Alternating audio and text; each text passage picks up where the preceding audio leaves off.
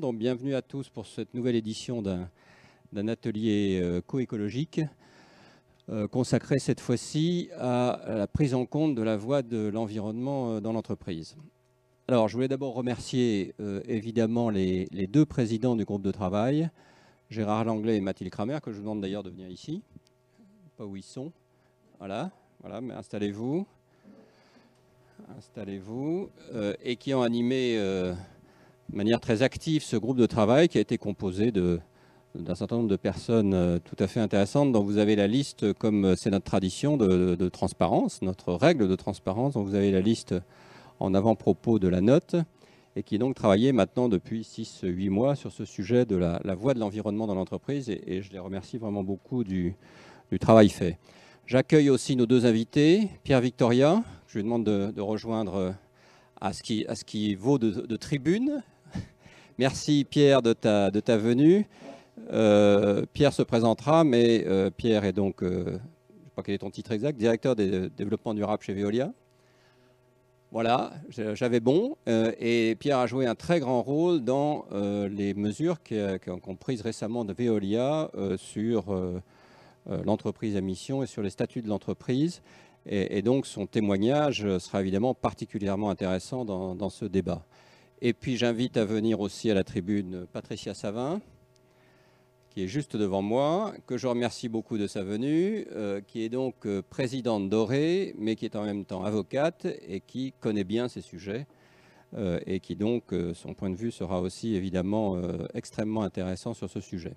Et je remercie évidemment Thomas, qui fidèlement joue le rôle, va jouer le rôle d'animateur ce soir pour notre atelier. Donc merci beaucoup de votre venue. Vous connaissez le principe de ces ateliers. Euh, vous avez eu le projet de notes ce matin ou hier, soir pour lecture. Et donc le principe de ces ateliers, c'est que la parole vous est d'abord donnée, vous est principalement donnée pour qu'on puisse, vous, puissiez vous exprimer sur ce sujet à la fois sur le diagnostic euh, et sur euh, les propositions qui sont faites euh, dans ce document. C'est une logique de co-construction. Je vous rappelle le débouché de cette co-construction, nos règles.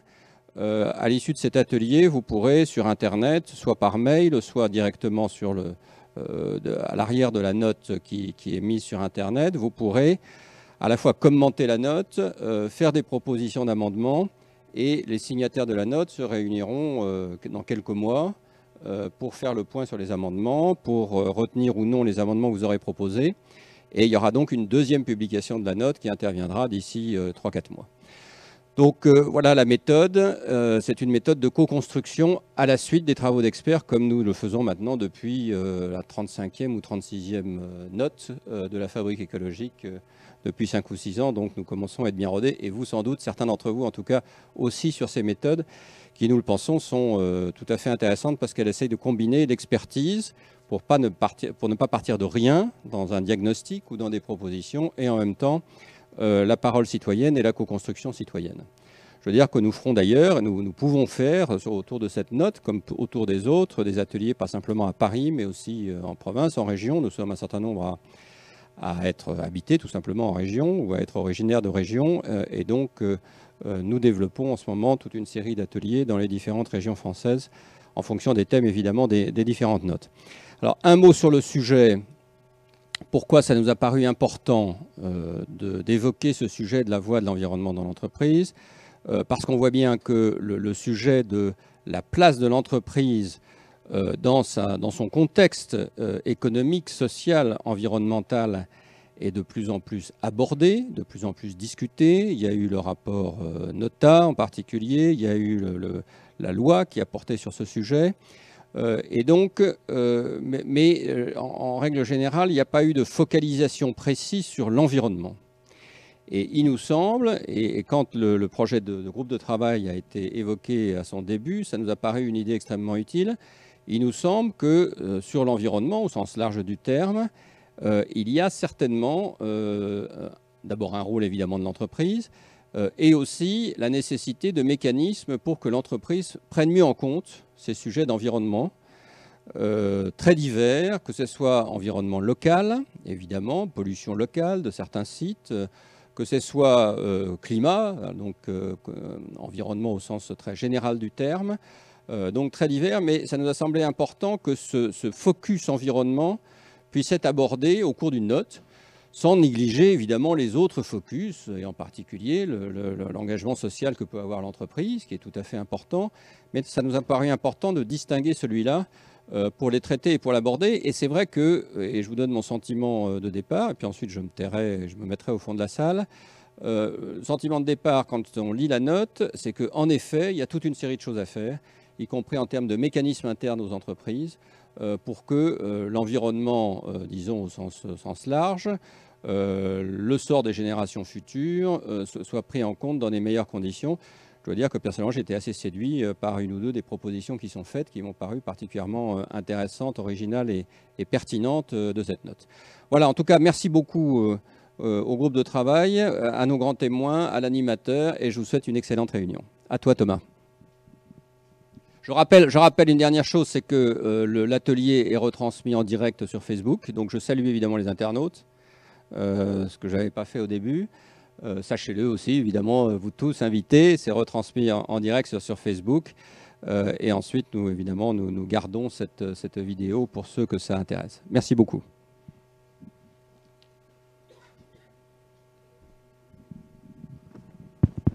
Oui, ça fonctionne. Bonjour, Thomas Bosville, journaliste indépendant je vais avoir le rôle d'animer cet échange ce soir. Géraud a presque déjà tout dit, donc je vais aller très vite. Simplement insister sur le fait que c'est un atelier participatif, euh, donc n'attendez pas non plus la fin de, l'atelier pour aller mettre sur Internet euh, toutes vos propositions. Vous pourrez le faire, mais n'hésitez pas dès ce soir à participer.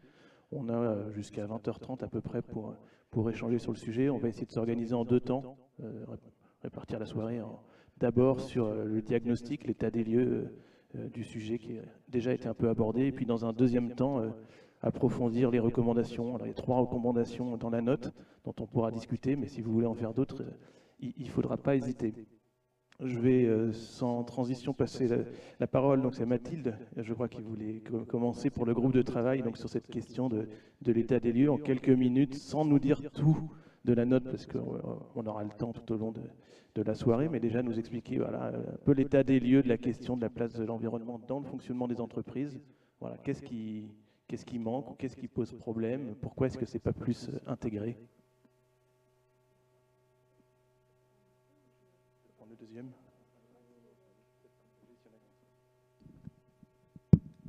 Merci. Euh, vous m'entendez? Donc euh, c'est un groupe qui a été lancé en septembre 2018 au moment, euh, au moment du euh, projet de la loi Pacte qui proposait justement de modifier la définition un peu caduque de l'entreprise et donc en précisant que l'entreprise maintenant devrait être gérée dans l'intérêt social et en considération des enjeux sociaux et environnementaux. Et donc euh, ça, c'était à peu près le contexte de lancement de la note.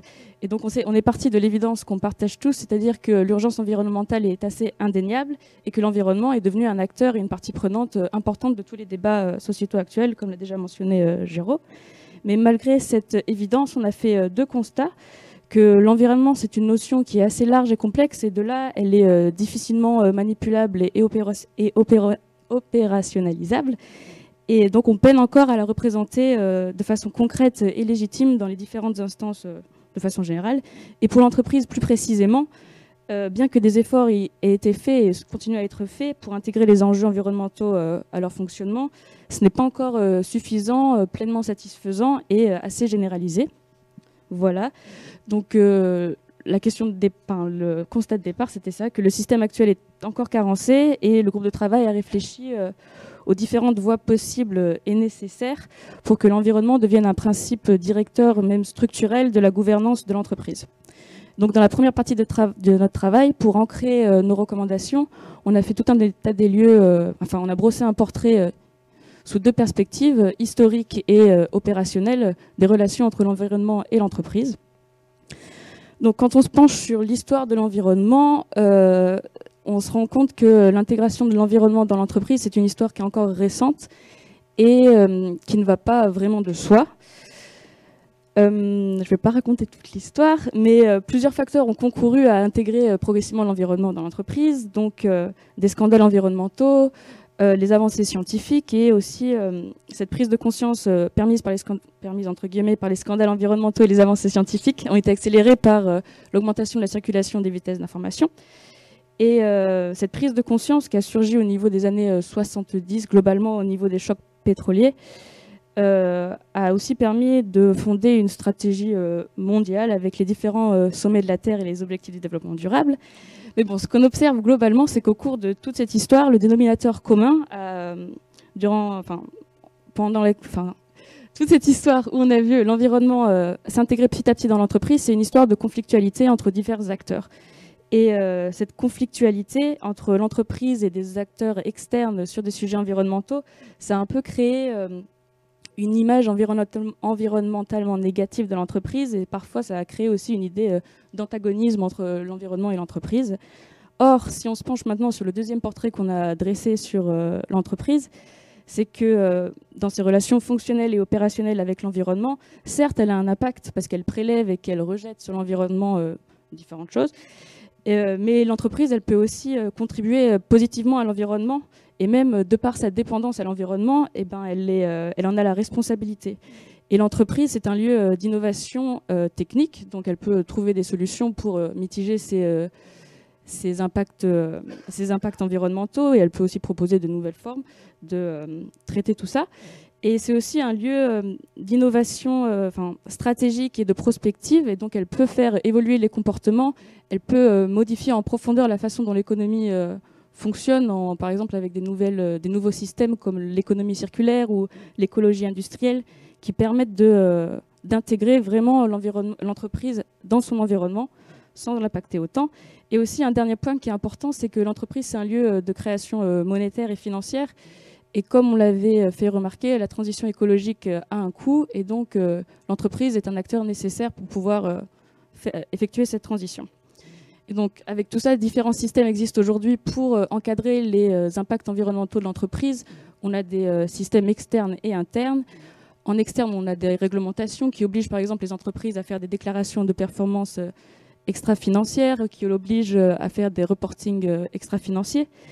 On a aussi des, des systèmes externes qui ne sont pas réglementaires, comme les cabinets de consultants ou euh, des labels aussi, comme le label Lucie ou le label Bicorp, qui vont du coup euh, permettre à l'entreprise euh, de valoriser les actions, normalement de façon pas avec du greenwashing, mais qui vont permettre de valoriser leurs actions positives envers l'environnement et qui vont donc encourager les autres entreprises à suivre dans ce modèle-là, parce que c'est une exigence sociétale d'être conforme à l'environnement et de ne pas l'impacter.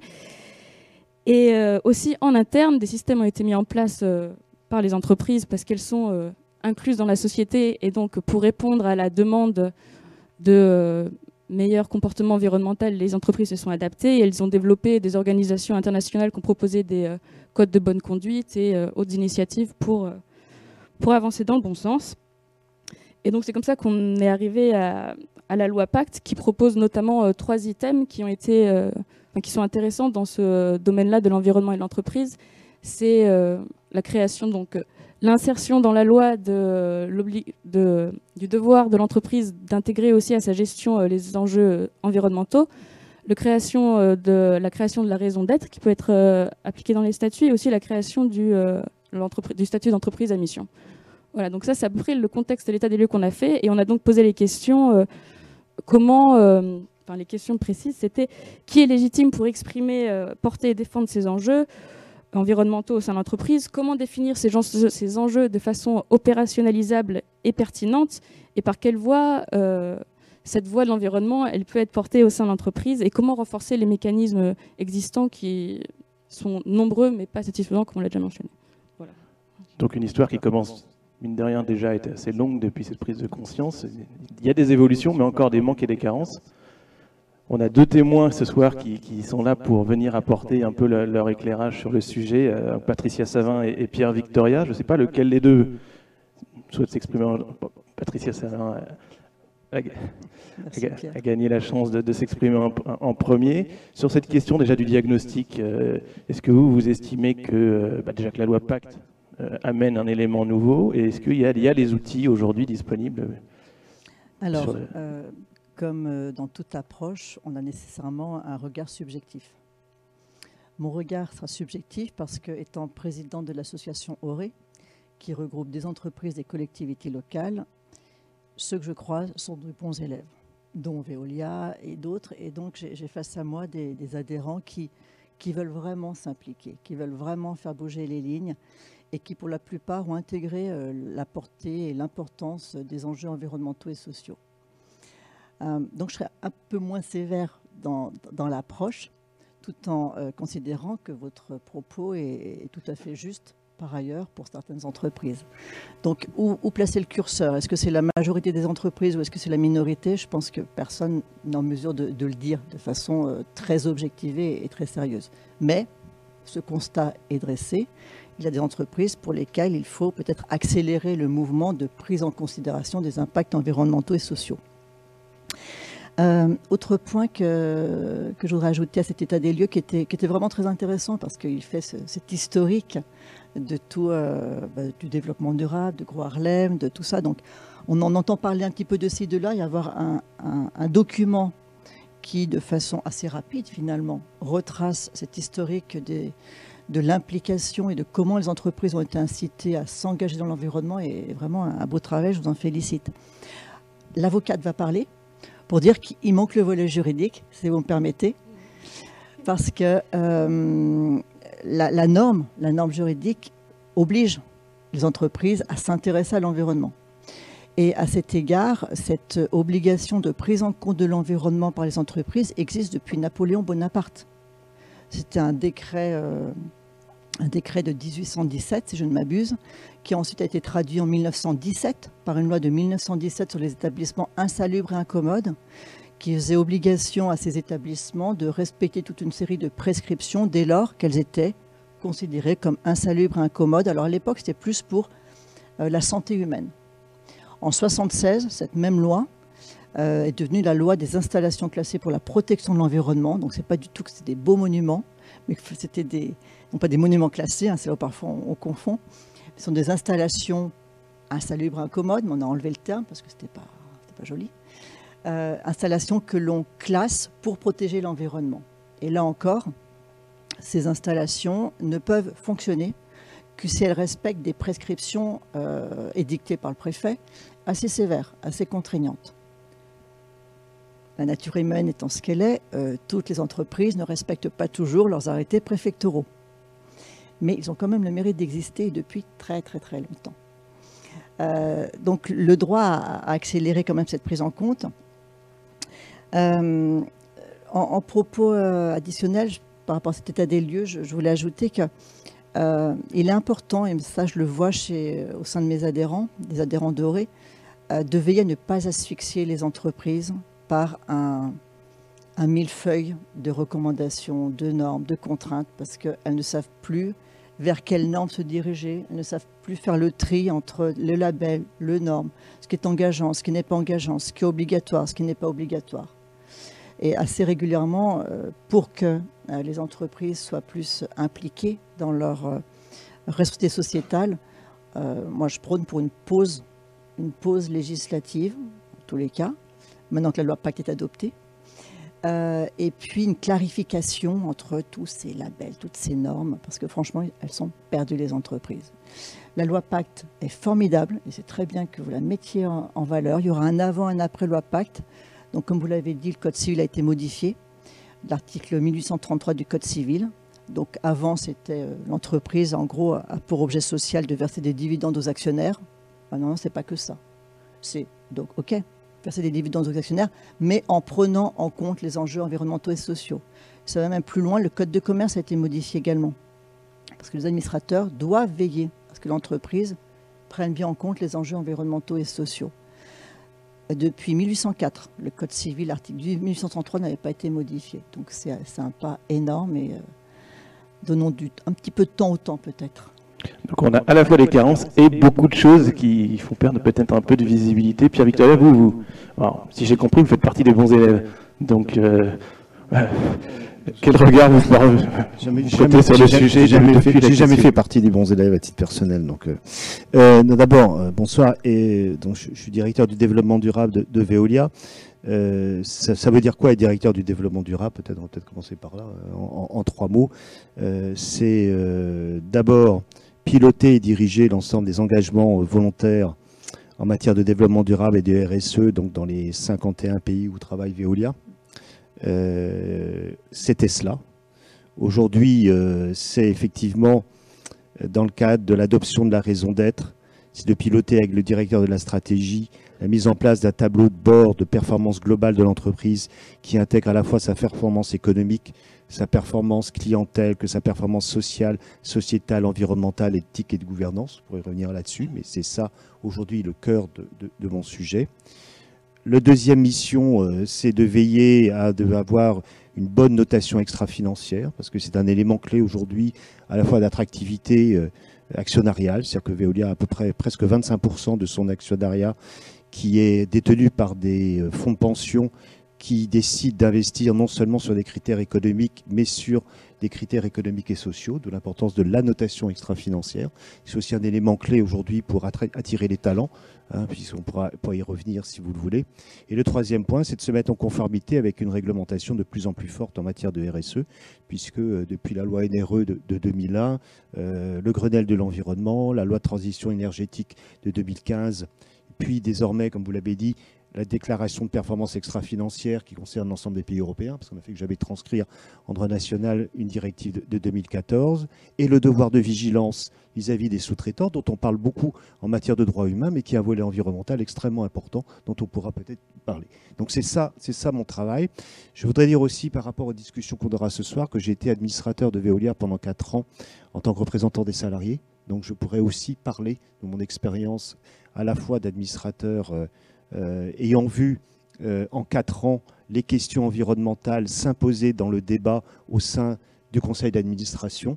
Et ça, c'est surtout vrai après, depuis, depuis 2015, c'est-à-dire à la fois la, l'accord de Paris sur le climat et la loi de transition énergétique qui s'en est, qui déduit pour la France, puisque les investisseurs désormais doivent déclarer les émissions de gaz à effet de serre de leur, portefeuille et vérifier ensuite qu'ils sont sur des trajectoires de degrés. Euh, voilà. Alors, ce que je voudrais, peut-être pour commencer, je voudrais dire que si, Patricia a, pris euh, l'angle juridique qui est le sien, je voudrais peut-être prendre un, angle un peu plus politique de mon côté. Euh, je fais partie et, je, dégage aussi, pas uniquement de, Veolia, parce que Veolia, c'est facile, on est une entreprise des services à l'environnement, donc on, va essayer de, si on veut parler des entreprises, je pense qu'il faut sortir de sa propre entreprise. Il faudra d'ailleurs, vous l'avez très bien fait dans votre étude, bien préciser quand même de quelle taille d'entreprise on parle, puisque je crois que vous avez dit qu'il y a 3,5 millions et demi de, d'entreprises en France et, il y en a 260 ou 280 qui sont des grandes entreprises. Donc on verra peut-être, parce que c'est là mon avis des enjeux, c'est de qui on parle et comment on tire l'ensemble du monde de l'entreprise. Ce que je voudrais dire d'abord, c'est que les Français n'aiment pas les entreprises. Et ça, le dernier sondage montré, enfin, étude montée par l'Institut de l'entreprise, par le cabinet Lab pour l'Institut de l'entreprise que préside Antoine Frérot, le montrait bien. Hein. c'est 44 Français, 54% Français des, disent qu'ils sont méfiants à l'égard des entreprises. Seulement 33 disent qu'ils ont, confiance. Mais ça, c'est pour toutes les entreprises. Et plus la taille est grande, moins la confiance est au rendez-vous. Donc les Français n'aiment pas leurs grandes entreprises. C'est quand même une réalité dont il faut parler. Et, d'ailleurs, la loi Pacte a aussi comme sujet de réconcilier ou de concilier, en tous les cas, les intérêts des entreprises et des sociétés et réconcilier les, entreprises et, les citoyens. Ce qui est évident dans ce débat-là, je ne voudrais pas trop long, c'est qu'il y a quand même une reconnaissance du rôle politique de l'entreprise. C'est-à-dire qu'on sait aujourd'hui que, et c'est difficile de le nier, que Monsanto a, a bien évidemment euh, une incidence sur notre santé et sur notre environnement, euh, ou euh, que Volkswagen, lorsqu'il euh, y a les questions d'émissions de, gaz à effet de serre, a un effet immédiat sur la santé. Donc c'est d'abord la reconnaissance, et la loi Pacte, c'est d'abord ça, c'est la reconnaissance du rôle, politique d'entreprise. Mais si on le voit de façon extrêmement négative, je voudrais aussi dire, et je, m'arrêterai là pour le point de ce, départ, que l'entreprise peut aussi avoir un effet bénéfique dans le domaine de l'environnement. Je pense que d'ailleurs, le, sujet, euh, parce que quand, quand on dit aux Français pourquoi ils n'aiment pas les entreprises, ils disent en fond qu'elles sont cupides, elles sont court-termistes, elles sont égoïstes, elles sont polluantes. En gros, c'est ça, c'est ça les, termes qui sont. Vous voyez, euh, je pense profondément que les, objectifs du développement durable qui, redéfinissent quelque part le sens du bien commun et qui demande à tous les acteurs de s'intégrer à l'intérieur d'une problématique de bien commun, ramène, amène aussi les entreprises à se poser la question de leur propre utilité. Juste pour finir, vous avez dit la loi Pacte, c'est trois choses. Vous avez raison, l'article 1833, prendre en considération. On va voir comment on prend en considération, parce qu'aujourd'hui, ça ne bouge pas beaucoup sur l'application. En tous les cas, moi, je pense que c'est essentiellement dans le domaine de la formation qu'il faut le faire. Sur la raison d'être, la raison d'être, c'est celle que nous, nous avons adoptée. Elle a le mérite, c'est reposer la question de l'utilité de l'entreprise par rapport à la société. Et dans, notre propre utilité à nous d'entreprise, il y a deux, deux, trois choses qui nous a semblé essentielles. C'est un, c'est qu'on était un acteur du découplage entre euh, le prélèvement sur les ressources et la croissance, puisque notre travail, notamment à travers l'économie circulaire, c'est effectivement de faire plus avec moins. Et la deuxième chose aussi, et j'y reviendrai peut-être à un moment donné de débat, c'est de considérer que nous pouvons et nous devons avoir une empreinte positive sur les questions climat, c'est-à-dire que sur les questions de l'environnement. C'est-à-dire qu'aujourd'hui, on a une vision négative de l'impact de l'entreprise, c'est-à-dire on demande aux entreprises de diminuer leur impact négatif, mais la contribution positive de l'entreprise, c'est de faire en sorte que grâce à l'entreprise, la situation environnementale puisse être meilleure qu'elle était précédemment, me semble aujourd'hui un peu occultée. on a déjà dressé un, grand univers, on l'a dit, c'est un peu subjectif, en partie subjectif, euh, le regard qu'on peut porter. Bah, c'est l'occasion de vous donner déjà une première fois la parole, puisqu'on l'a dit, c'était euh, un atelier participatif. Je ne sais pas si on a un autre micro, mais si ce n'est pas le cas, je vais me lever. Non, alors, je vais me lever. Je ne sais pas si quelqu'un déjà veut euh, intervenir sur l'état des lieux, il faut se lancer. Hein, c'est un peu l'objet même de, cette soirée sur la place de l'entreprise. Oui. Bonjour, bonsoir. Euh, est-ce que vous pourriez, je ne sais pas si c'est pour le bénéfice de tout le monde, mais pour la notation extra-financière, moi je ne suis pas expert, je connais les rapports financiers. Est-ce qu'il y a une note? Ça se passe comment aujourd'hui? Est-ce que vous pourriez juste expliquer? C'est une excellente question parce que euh, la notation extra-financière aujourd'hui, justement, enfin nous, une entreprise comme la nôtre, on répond à peu près à 10 questionnaires venant d'agences différentes de par le monde. Pour bien comprendre la notation d'une entreprise, d'abord, une entreprise est notée par une agence financière, c'est obligatoire, et doit dans son document de référence, ou son rapport d'activité annuel, dire quelle est sa notation. Pour ça, d'ailleurs, elle paye une agence de notation financière. Il y en a trois dans le monde. Elles sont tous les trois américaines, ce qui est un, vrai sujet. Euh, euh, dans le domaine de, la notation extra-financière, vous n'avez pas cette obligation de publier votre notation extra-financière. Même si, euh, si vous allez chez votre banquier et que vous demandez un fonds d'investissement en matière de développement durable, en fait, le fonds d'investissement de développement durable que vous avez trouvé chez vos banquiers, j'ai moi-même fait le, le il est complètement lié en fait aux principaux euh, résultats d'indices, enfin, quelles sont les entreprises qui sont dans les indices les principales agences au niveau international. Cela dit, il y a une dizaine d'agences de notation extra-financière. Le vrai problème, c'est qu'il n'y a aucune standardisation aujourd'hui de ce qu'on met derrière la notion d'extra-financier, et notamment sur des sujets comme les droits humains, selon que vous êtes une agence euh, américaine, nord-américaine, vous allez avoir beaucoup de critères sur les questions des non-discriminations. Si vous êtes euh, Vigéo, par exemple, qui est euh, qui est la principale en, Europe, vous aurez beaucoup plus de sujets sur les questions du dialogue social, sur le respect des instances représentatives du personnel, etc., qui est complètement occulté, bien évidemment, par les, par les agences nord-américaines. Donc il y a un gros enjeu aujourd'hui de standardisation des agences extra-financières. Et il y a un autre problème qui ben, sujet qui émerge, c'est surtout que les agences financières sont en train de reprendre, de racheter en fait les agences de notation extra-financière, ce qui, dans le fond, dans une logique de performance globale, n'est pas un problème. Le problème, c'est que ce sont les agences financières américaines qui sont en train d'acheter les agences de notation extra-financière européennes. Et ce qui se passe d'ailleurs pour Vigio, puisque Vigio vient d'être acheté par, Moody's, ce qui va poser à un moment donné un problème de la définition du standard de ce que c'est effectivement que euh, une performance sociale, une performance sociétale, une performance environnementale. Je joue juste le débat, mais il me semble absolument clé pour les années qui viennent. Pour, euh, pour, compléter, vous avez euh, d'ailleurs conscient de ce problème. Bruno Le Maire avait confié à Patrick de Cambourg une mission pour définir des indicateurs de reporting extra-financier et tendre à une normalisation à l'échelle européenne. Ce rapport a été rendu je n'ai plus la date, je crois que c'était euh, en juin ou juillet. Euh, donc rapport Patrick de Cambourg, DE Cambourg, où il va un petit peu plus loin pour essayer d'apporter une réponse euh, à Bruno Le Maire et que derrière, à l'échelle européenne, on ne soit pas le, tissu économique européen ne soit pas noté uniquement selon les standards et les logiques américaines. C'est pas évident avec un, seul micro à la tribune. Alors, je repose la question à ceux qui veulent intervenir. Est-ce que pour vous, les, entreprises aujourd'hui sont équipées euh, dans leur fonctionnement pour euh, intégrer ces, questions environnementales Est-ce qu'il y a une évolution depuis 5, 10, 15 ans? Bah, Moi, je reprendrai tout à l'heure votre propos sur euh, effectivement la réglementation auprès des entreprises. Nous, ce qu'on constate de notre côté, c'est qu'avec la déclaration de performance extra-financière, il y a une grosse poussée sur les entreprises et on voit que euh, finalement euh, l'identification des risques extra-financiers et euh, pour certaines entreprises qui sont fait un peu retoquer par leur auditeur, mais bon, gentiment pour une première année, sont là actives et on voit bien là une prise en compte de l'environnement stratégique dans l'entreprise qui est en train de prendre sa place avec une véritable interrogation. Donc moi aussi j'aimerais moins de mille feuilles mais en l'occurrence, euh, ce qu'on peut constater sur le terrain, c'est que grâce à la réglementation, euh, et on va le voir avec la loi Pacte, donc bien évidemment, là, il y a eu un effet, euh, un effet de communication importante. Certaines grandes entreprises, et notamment du secteur public, vont s'y mettre rapidement. Après, est-ce que ça va être un effet, je dirais, de mode ou pas? Je ne le souhaite pas, parce que derrière, il y a des objectifs chiffrés et à rendre compte, donc qui font qu'il y a un autre aussi passage du statut de l'entreprise. Et je pense qu'effectivement euh, on arrive euh, à une belle transition euh, actuelle dans la prise en compte justement et plus cette position antinomique qu'on a eue et je l'espère qu'il va continuer dans les années 70 entre l'entreprise et l'environnement.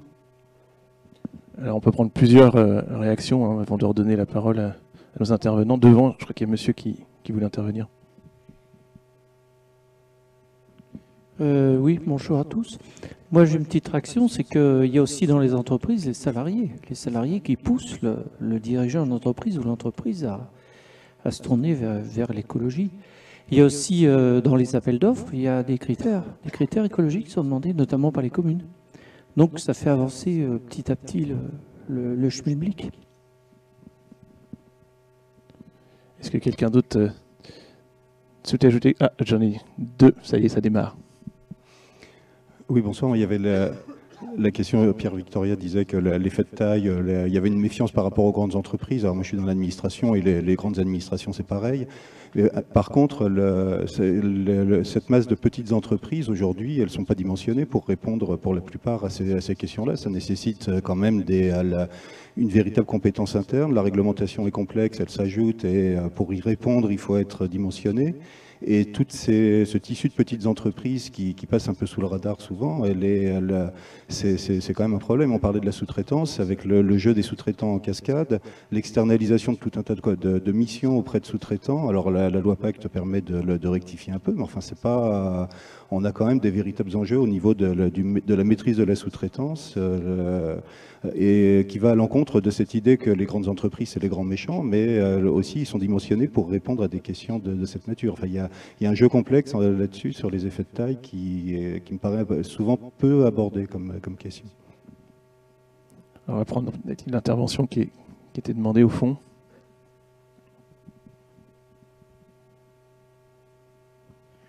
Oui, bonsoir.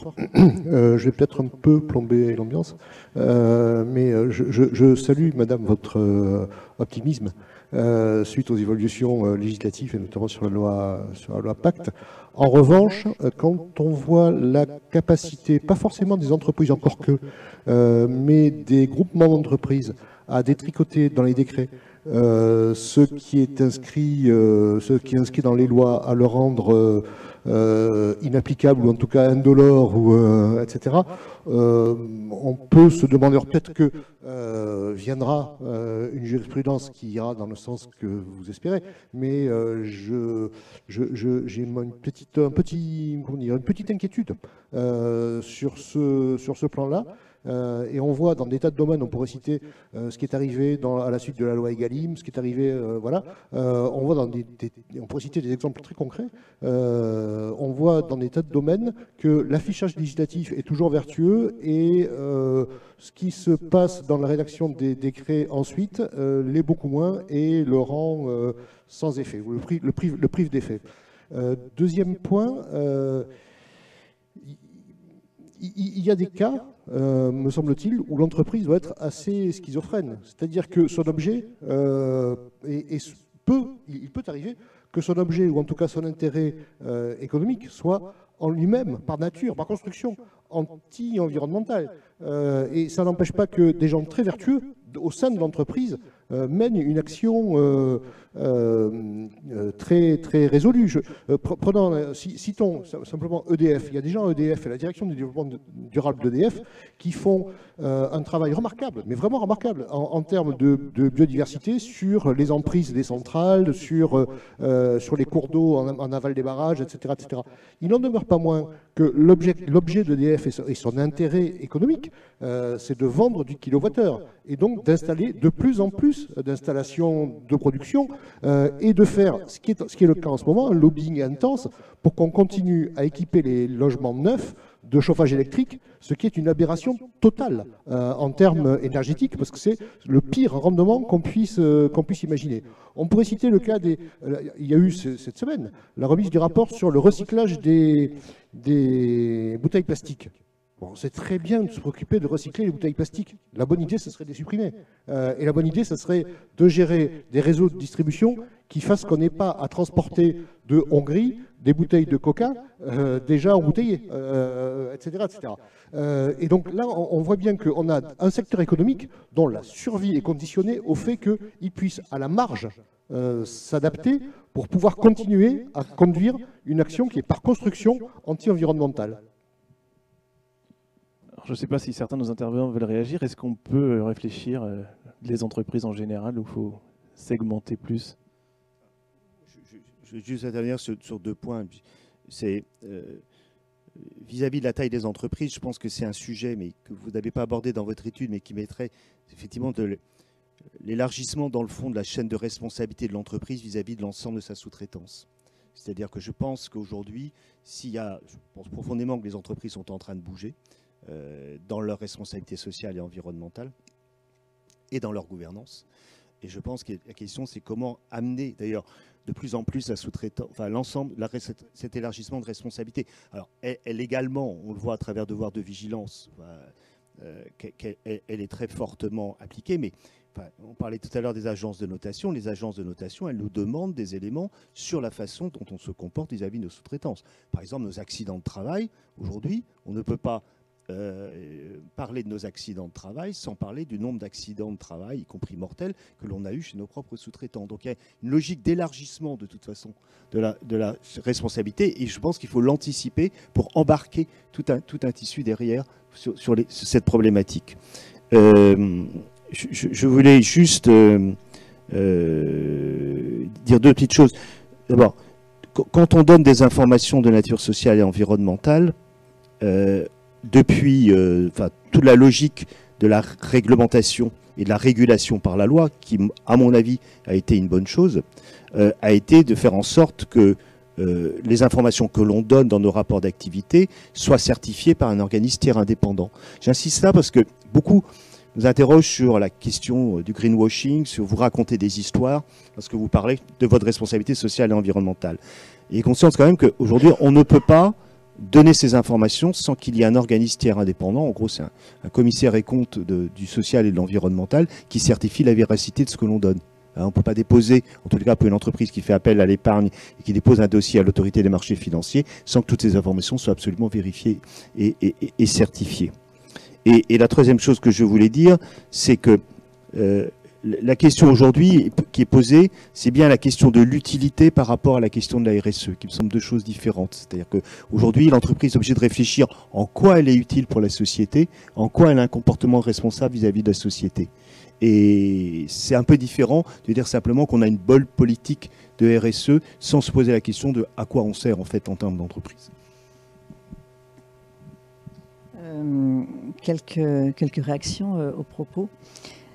Euh, la RSE euh, se développe effectivement euh, de façon très importante depuis 2001, tu, l'as dit Pierre, Victoria, avec la loi nouvelle régulation économique. Et ce qui est intéressant, c'est vendredi dernier à Giverny, je ne sais pas si vous avez vu, il y avait un grand forum de la RSE. Giverny, il faut y aller. cinq membres du gouvernement étaient présents. Non, c'est pas si loin, mais. Non, c'est magnifique, mais en tout cas, c'était pas à Paris.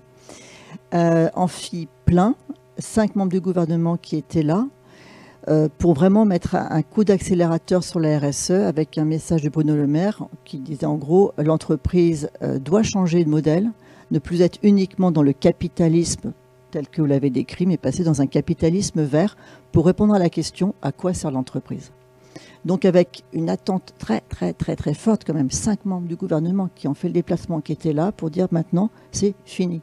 Il faut que l'entreprise, ait une raison d'être, écrite ou pas dans les statuts, pensée très fort, peu importe, mais qu'il faut qu'elle change de, euh, de, braquet. Et Emmanuel Vargon a, tenu un propos très très intéressant, qui peut rejoindre d'ailleurs les, propositions d'après, qui dit euh, la RSE à un moment donné, il faudrait qu'elle soit tellement euh, au cœur de l'entreprise qu'il faudrait qu'elle qu'elle s'autodissolve dans la stratégie de l'entreprise. Ça ne fait pas l'affaire des responsables RSE, des directeurs de développement durable, peut-être, mais je trouve l'approche très intelligente. Dire, il n'y a pas d'un côté des sachants de la RSE, et puis d'autre côté, euh, les, ceux qui font de l'argent, qui, sont, qui, sont très utiles pour l'entreprise. Il y a à tous les stades de, la RSE. Euh, autre point sur la raison d'être, euh, j'ai vu passer un propos de Bruno Le Maire indiquant que les entreprises détenues majoritairement par euh, l'État, alors j'ai plus la proportion, auront l'obligation de se doter d'une raison d'être euh, d'ici fin 2020. Donc il y aura, alors est-ce que c'est encore dans la loi C'est pas dans la loi, est-ce que ce sera dans un décret? Je ne sais pas, mais c'était une annonce quand même officielle. Sur les appels d'offres, vous avez raison, et moi je voudrais qu'on aille plus loin. C'est-à-dire qu'aujourd'hui, les appels d'offres, ils ont des critères environnementaux et sociaux. Mais dans l'appréciation de la portée de la réponse apportée aux critères environnementaux et sociaux, c'est généralement beaucoup moins valorisé que le critère du prix. Et on reste encore beaucoup trop dans une logique du moins 10 ans. Ce qui ne fait pas l'affaire des petites entreprises qui ont envie de faire bien, qui très souvent font bien, mais si derrière elles n'ont pas un volet, euh, pardon, un volant d'affaires suffisant pour poursuivre leur démarche vertueuse, ben, elles déposeront le bilan. Donc moi, je suis, et je le prône depuis très longtemps, pour renforcer les critères environnementaux et sociaux dans les marchés publics et que les euh, collectivités euh, publiques, que les ministères aillent vers les entreprises qui peuvent justifier des démarches environnementales et sociales et arrêtent le moins 10 ans. Et parce que là, du coup, on aura une masse économique qui pourra entraîner une logique un peu vertueuse sur, euh, sur les lois et les règlements.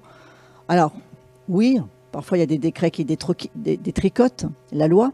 Et puis, il y a d'autres cas de figure que moi je vois souvent. C'est une loi, un projet de loi qui est cohérent lorsqu'il est déposé devant l'une des deux chambres et euh, qui, à l'issue des navettes parlementaires, devient juste un gloubi-boulga, indigeste, où on ne comprend plus rien. Derrière, euh, bah, c'est pas évident.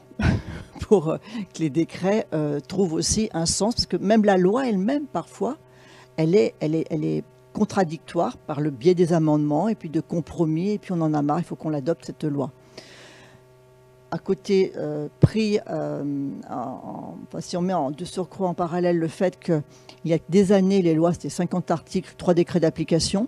Maintenant, une loi, c'est 200 articles et 170 décrets d'application. La loi Pacte, c'est à peu près ça au secours, on n'arrive plus à suivre. Et dernier point sur la DPEF, pour aller dans le sens euh, évoqué. Euh, alors, les organismes tiers indépendants ne sont pas que des CAC. Les avocats peuvent être organismes tiers indépendants. Les bureaux d'études peuvent être euh, organismes tiers indépendants. Et pour ma part, je, suis au cabinet DS Avocats là où j'exerce. Nous sommes organismes tiers indépendants. C'est compliqué pour être OTI. Parce qu'on passe devant le COFRAC, et les fourches codines de COFRAC, elles sont pas sympas. Il faut bien comprendre la norme, il faut bien l'intégrer. Et derrière, lorsqu'on est amené à diligenter des missions d'OTI pour vérifier les déclarations euh, faites par euh, l'entreprise auditée, euh, on fait gaffe. Hein. parce que notre propre travail va être lui-même contrôlé par le COFRAC. On peut perdre l'accréditation si on ne fait pas sérieusement la mission d'OTI. Un mot. D'abord, j'adhère complètement à ce qu'a dit Patricia sur le problème des appels d'offres. la vision de nos opérationnels en France, parce que un groupe comme Veolia fait 20% de son activité en France aujourd'hui, donc c'est avant tout une entreprise internationale. C'est un moins grand intérêt, c'est que ça permet de voir comment ça se passe ailleurs, y compris en Europe, par rapport à la France. Nos opérationnels ont même l'impression que les critères sociaux et environnementaux dans les appels d'offres décroissent aujourd'hui en termes d'importance ou de, valeur de critères dans le choix des, autorités publiques. Je, le dis simplement, moi j'ai alerté, y compris les autorités, les associations d'élus sur ce sujet. Euh, parce que, parce que, voilà, parce que la contrainte financière est telle, et que d'autre part, je voudrais aussi dire une chose, c'est que l'organisation française, qui est une organisation à la fois qui, s'élargit en termes d'espace géographique à travers la loi NOTRe et l'organisation des métropoles, etc., mais elle fonctionne extrêmement, de plus en plus en silo à l'intérieur des, autorités publiques. Et donc, lorsque vous faites un effort d'innovation dans le domaine, dans le domaine environnemental, eh bien, souvent, vous perturbez en fait un ordre établi. Je vais vous donner juste un exemple. C'est que si vous voulez, aujourd'hui, c'est très facile de chauffer des piscines avec les eaux usées des, des, euh, avec la chaleur pardon, des eaux usées. Euh, si on vous demande de faire un réseau de, de usées, une station d'épuration, est-ce que vraiment la personne qui est le directeur euh, de l'eau de, l'établissement public va avoir un intérêt à discuter avec son copain des bâtiments communaux pour prendre en compte la question de l'innovation. Je peux vous garantir que la plupart du temps, c'est non. si vous n'avez pas des politiques extrêmement volontaires et qui ont envie vraiment que leur territoire s'inscrive dans une logique de transition, les choses ne se feront pas. Donc c'est un vrai sujet sur lequel je, voulais atterrir. Là, et, pour que tout le monde soit égal dans ma propre critique, je suis complètement d'accord avec vous dans ce que vous dites sur l'étude que les, entreprises ne se sont, sont pas aujourd'hui organisées autour des questions de transition. Ça, me semble évident. Et c'est un mot, d'ailleurs, un point clé, je trouve, de votre rapport, de montrer que l'organisation aujourd'hui des entreprises, y compris comment elles vont répondre aux nouvelles obligations légales. D'ailleurs, il n'y a pas d'obligation légale, enfin, dans la loi Pacte. Il la prise en considération. On ne sait pas comment elle va être prise en considération, ni comment elle va être évaluée. Et le reste, c'est en fait un acte volontaire, plutôt d'entreprises, diront, progressistes, un peu plus progressistes que les autres, qui vont adopter leur raison d'être et qui vont construire à partir de là une nouvelle vision de leur propre performance globale. Et après, vous avez les entreprises à mission, qui est une sorte de statut hybride entre l'économie sociale et solidaire et, l'entreprise classique. Mais c'est vraiment une logique de, volontariat. Il n'y a pas vraiment de sanction. La dynamique, elle, se fait, elle se construit autour de ces, de ces, aujourd'hui d'entreprises qui se sont engagées dedans. Mais aujourd'hui, il va falloir revoir aussi les organisations d'entreprise la gouvernance de l'entreprise et redéfinir le rôle des uns et des autres pour pouvoir le faire. Et dernier point, et après je me tais parce que je suis trop bavard, c'est qu'il y a un point dont on n'a pas parlé qui est l'aiguillon pour aller vers cette transition. Vous avez deux éléments clés qui vont jouer. Il y en a un que vous avez cité, je ne sais pas qui c'est la question des salariés, et en particulier des effets générationnels, c'est-à-dire des jeunes. Alors je pense qu'on je un salarié, je ne devrais pas le dire moi, mais je pense plus aux dynamiques générationnelles qu'aux dynamiques syndicales aujourd'hui pour porter le sujet. Je, le dis tel que je, le pense. Euh, et, et la deuxième chose, c'est surtout les clients. C'est-à-dire qu'aujourd'hui, toutes les études de grande consommation montrent que de plus en plus, les consommateurs décident d'acheter un produit, un service en fonction de l'impact de l'entreprise sur son propre environnement et sur son comportement éthique. Donc c'est bien rattrapé par le consommateur, donc c'est bien la question de la pérennité de l'entreprise qui est posée. La question de la relation entre l'entreprise et l'environnement, c'est pas une question, plus une question de légitimité opérée, c'est une question de pérennité même de l'entreprise. Parce que de toute façon, si vous ne le faites pas, vous n'aurez plus de clients derrière. C'est ça la question qu'il faut, et c'est comme ça que la question qu'il faut la poser. Je ne sais pas s'il y a d'autres interventions, mais je voulais juste préciser évidemment que les deux auteurs de la note peuvent, peuvent intervenir, et, notamment Gérard, parce que nos deux co-auteurs se sont un peu répartis le travail entre la première et la deuxième partie, mais ça n'interdit pas pour autant totalement à Gérard d'intervenir s'il le souhaite. Hein. Je vais le préciser. Ah, j'ai euh, une main qui se lève tout au fond. Oui, bonjour, je, je, suis membre du CESE dans le Conseil économique, social et environnemental et on est précisément en ce moment en train de travailler un avis sur la RSO, responsabilité sociétale des organisations dont, je suis rapporteur euh, pour le groupe. Euh, j'appartiens au groupe de la CFDT par ailleurs. Alors les mots ont un sens. Donc on parle bien de RSO, le S pour sociétal et non social, pour dire que ces sujets doivent englober le social, l'environnemental, euh, l'économique et également le démocratique. donc sur, le, sur la, par exemple la prise en compte des parties prenantes. Et on parle bien d'organisation et non pas d'entreprise, parce que il n'est pas indifférent euh, de se rappeler que l'État a un rôle à jouer euh, quand il s'agit de placer un aéroport en Loire-Atlantique, par exemple, ou un centre d'enfouissement de, déchets nucléaires, ou un canal à grand gabarit. Donc, parler des entreprises, c'est très bien, c'est nécessaire, mais ce ne sont pas les seuls enjeux. Et on a étendu ça également aux organisations. Euh, mutuelles, les associations, les syndicats, les ONG. si vous pensez simplement aux Jeux Olympiques Paris 2024, qui sont sous la, sous la supervision du, du COJO, c'est une organisation et son impact environnemental va être majeur. Il se passe d'ailleurs des choses plutôt positives de ce côté-là. Je voudrais relever deux paradoxes autour desquels on a travaillé. Le premier, c'est le côté euh, je t'aime, moi non plus, entre grandes entreprises et PME. Une grande entreprise, suite par exemple à la loi sur le devoir de vigilance ou à la, aux directives sur le reporting financier, elle va s'y coller plus ou moins. Alors elle va s'y coller par, conviction ou par obligation, mais ça finit par bouger. Mais quand elle s'y colle, elle, elle embarque également tous ses sous-traitants. Et si pour l'entreprise donneuse d'ordre, euh, appliquer des critères euh, RSO, c'est un choix délibéré, pour le sous-traitant, ce n'est pas un choix, c'est une obligation. Donc son donneur d'ordre l'a dit, maintenant je vais être noté, tu dois faire telle ou telle chose. Le, sous-traitant se trouve embarqué dans ce dont Madame de, de parlait, sur ce qu'on a appelé nous le, tsunami du droit souple. On a des, des, dizaines et des dizaines de normes, effectivement. Sur la transparence financière, on en a compté 80 à peu près que, doivent respecter les entreprises. Donc, le sous-traitant se trouve embarqué quelquefois dans une destination qu'il n'a pas choisie. Par ailleurs, le fait de se retrouver embarqué par la grande entreprise, ça lui donne aussi accès à des marchés qu'il n'aurait pas pu euh, conquérir autrement. Donc, c'est vraiment un, rapport à la fois d'amour et haine le long de la chaîne de valeur. Et le deuxième euh, paradoxe autour duquel on a travaillé, euh, c'est celui de, la contradiction euh, implicite entre certains des objectifs de développement durable, les objectifs sociaux et les objectifs environnementaux. Pour faire court, un café bio, il n'est pas, nécessairement euh, éthique ou socialement acceptable, et en plus, on va lui demander d'être pas cher. Donc, être à la fois socialement acceptable, écologiquement acceptable et euh, favorable aux consommateurs, ce sont des objectifs qui sont en même temps difficiles à, difficiles à réaliser, et pourtant on ne pourra progresser que si on les réalise les trois à la fois. Est-ce que quelqu'un d'autre voulait euh, réagir, rebondir? Jean, messieurs,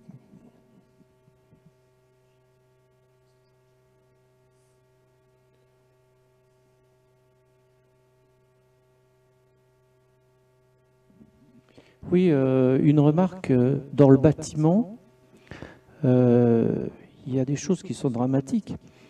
les Bouygues, les Eiffage, les Léon Grosse, les Dumez, etc., qui traitent des marchés, souvent avec la complicité de l'architecte. Bon, souvent, il y a une guerre des prix, des prix mais ce qui est dramatique, c'est qu'après, il faut appel à des sous-traitants. Donc, pour tirer sur la main-d'œuvre, soit ils prennent des des sous-traitants qui viennent de pays tiers ou de pays étrangers. Donc ça fait, ça fait, baisser, euh, ça fait baisser le coût de la main-d'œuvre, puisque le, droit social n'est pas harmonisé au niveau européen. Ou alors ils ont recours à des sous-traitants, ils utilisent tout un arsenal juridique, ils poussent les sous-traitants à la faute pour justement euh, prendre tous les prétextes pour ne pas payer leurs sous-traitants. Et euh, ça, c'est souvent la mort des petits sous-traitants dans, les grandes entreprises de bâtiment. Et ça, au niveau RSE, je trouve que c'est complètement pathologique. Euh, et, voilà, ces armées euh, de gros ténors du bâtiment qui construisent des bâtiments, veux-tu en voilà, avec des architectes de renom.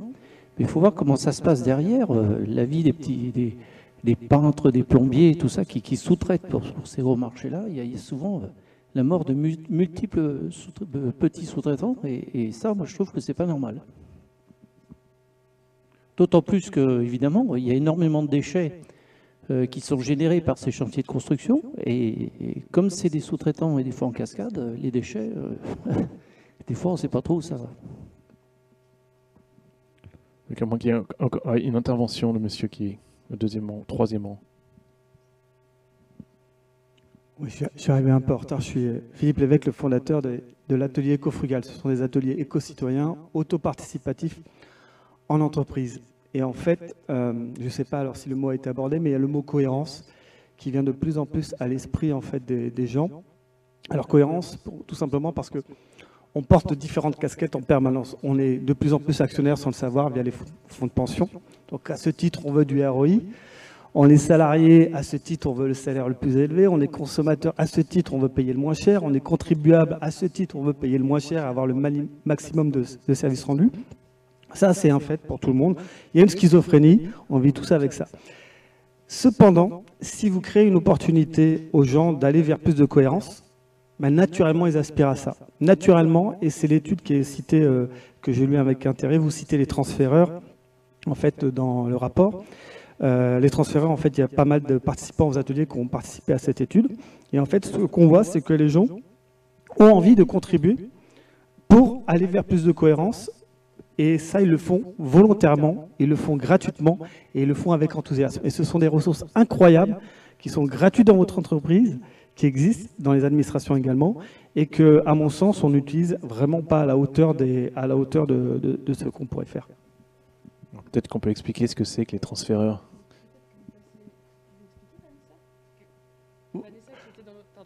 Vanessa Kurgi, qui était dans notre groupe de travail, est elle qui a. Enfin, c'est un exemple de transféreur en fait, et c'est elle qui a amené cette idée-là dans le document qu'on a produit.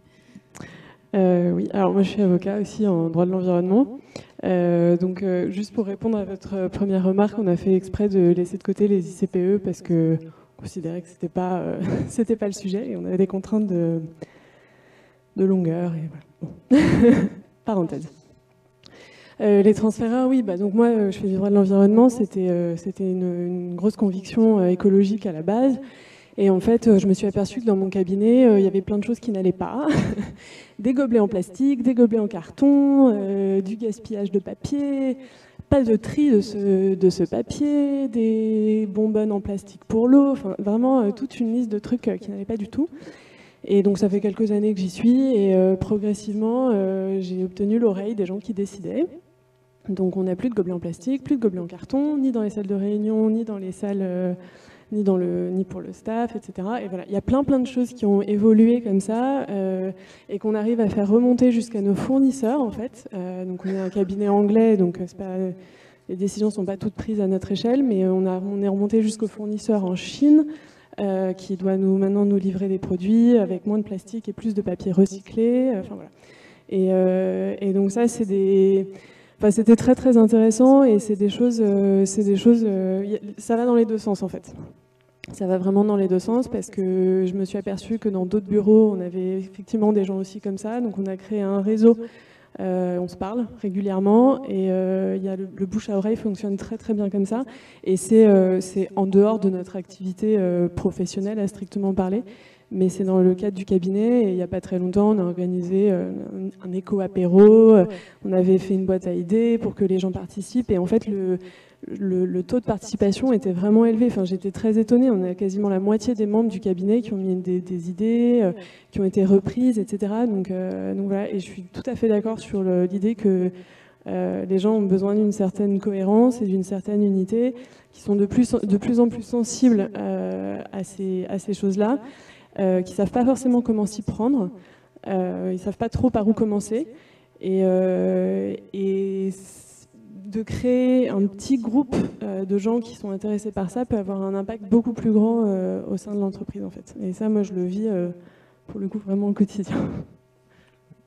Peut-être que quelqu'un veut réagir. Progressivement, on va peut-être pouvoir se diriger vers, aussi du coup les solutions et les recommandations, puisque on a commencé d'air de rien à en parler. Je veux juste appuyer effectivement tout le sens du mot cohérence. Vous avez raison de le souligner. Et c'est aussi ce qu'on voit dans l'entreprise. C'est-à-dire que pour élaborer le plan stratégique du groupe qui commence en 2020-2023 et dans lequel on intégrera dans la logique de performance globale l'ensemble de notre performance sociale et environnementale, on a commencé par demander à, des jeunes, euh, euh, des jeunes, voilà, des jeunes euh, de, l'entreprise, au lieu de passer par le haut, de leur demander qu'est-ce qu'ils attendaient de l'entreprise. Et le principal reproche qu'ils ont fait, c'est effectivement que le manque d'alignement entre les discours tenus euh, et la pratique quelquefois de terrain. Et donc leur première demande, c'est une demande de cohérence. Je dis ça. Et ça, ça a beaucoup marqué l'ensemble des instances dirigeantes et du comité exécutif du groupe, de voir à quel point remontait ce besoin d'être aligné, qu'il y ait une cohérence dans l'entreprise entre le discours, les propos qu'on tenait et l'organisation managériale. Ce qui sera le sujet d'ailleurs sur le plan environnemental, parce qu'on peut être entreprise des services à l'environnement et ne pas avoir nécessairement une pratique quotidienne de son installation. Hein. Veolia, c'est 15 000 sites, donc vous voyez à peu près ce que ça représente dans le monde. Euh, tout à fait, tout à fait aussi environnemental friendly que l'on voudrait. Donc c'est bien ça, et c'est là-dessus qu'appuyaient effectivement la plupart, des, personnes qui avaient été interrogées.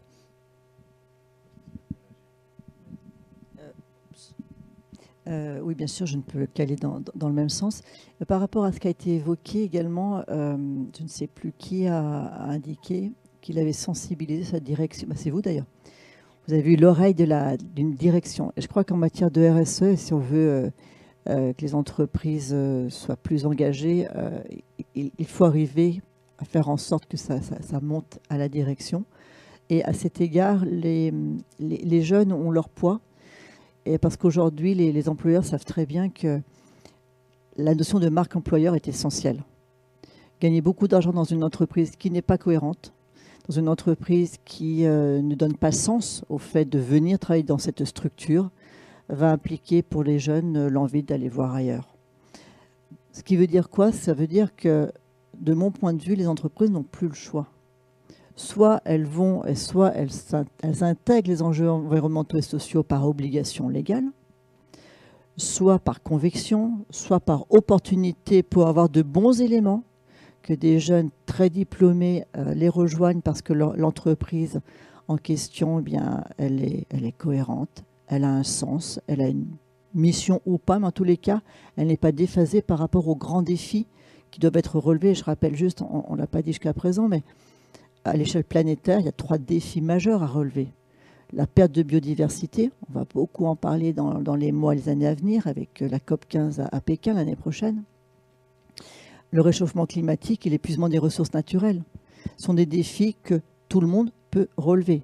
Ce sont des défis face auxquels les entreprises sont des, vecteurs et des leviers très importants.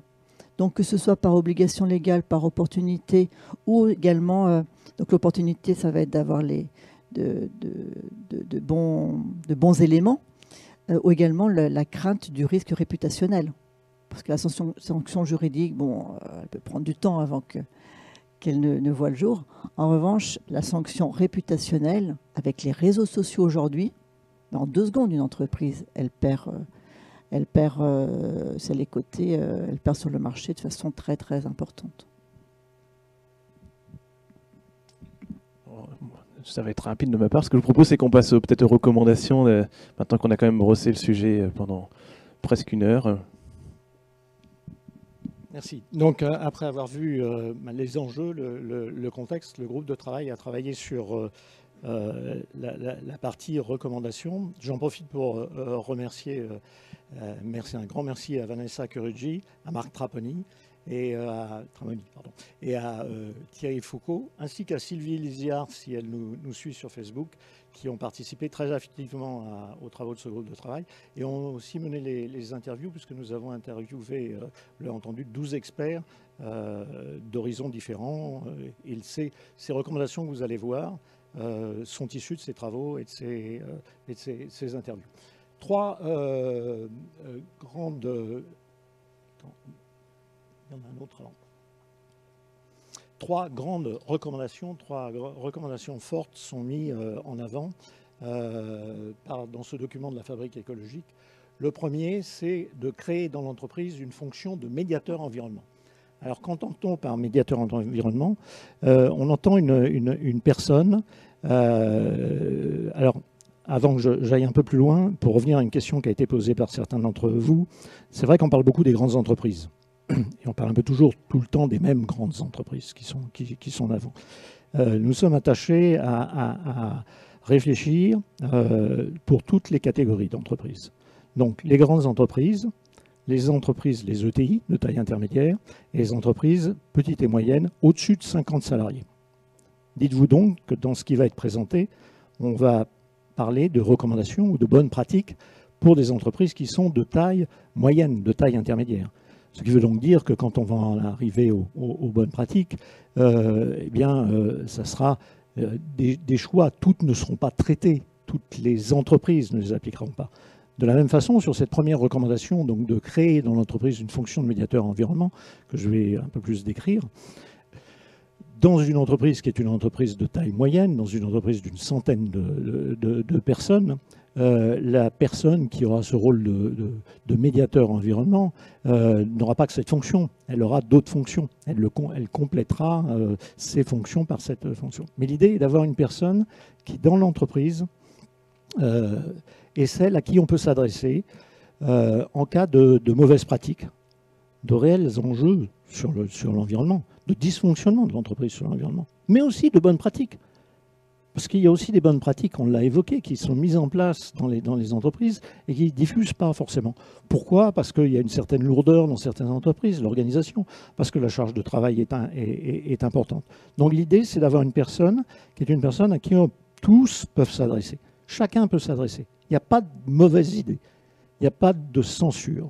On remonte à ce médiateur environnement par le biais d'un mail, par le biais du téléphone.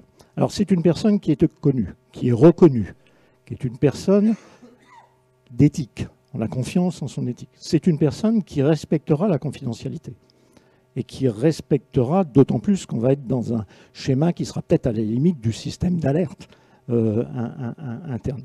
Et cette personne, elle rapportera de préférence au directeur général ou au président de, l'entreprise à, un bon niveau. Donc c'est mettre en place un canal privilégié pour faire remonter tous les point qui concerne l'environnement. S'assurer que ça va remonter dans toute, l'entreprise.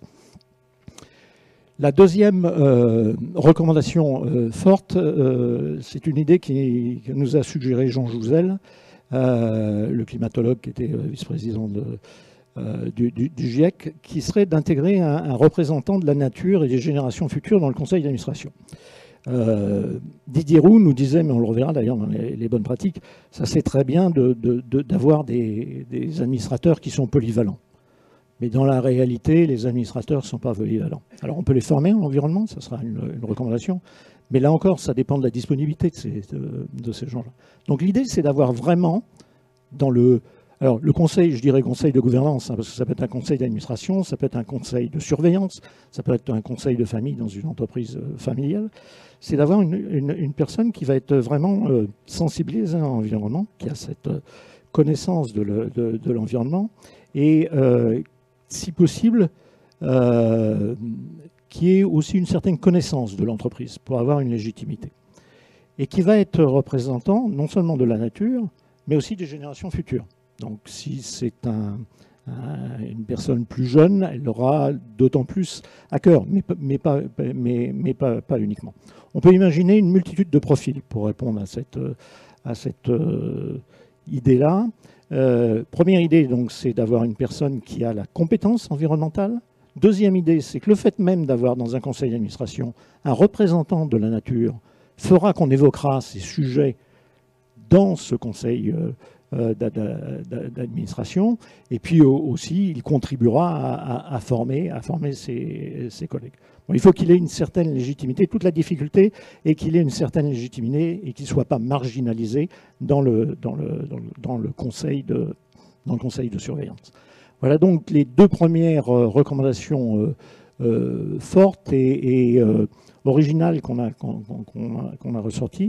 Euh, la, troisième recommandation fait euh, référence à un guide de bonne pratique, dont on va dire quelques, mots euh, ensuite, et qui est de, demander aux entreprises de faire un examen systématique euh, de l'application de ce guide de bonne pratique. Alors, ce guide de bonne pratique, il évoluera. Euh, il ne prétend pas être le savoir, euh, être la vérité. Mais ce sont des exemples de, bonnes pratiques qui, sont recommandés. Et c'est que les entreprises se posent la question, que fait-on?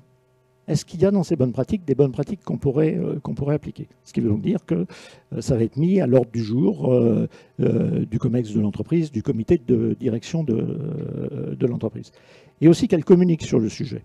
Qu'elle communique sur le sujet. Pourquoi?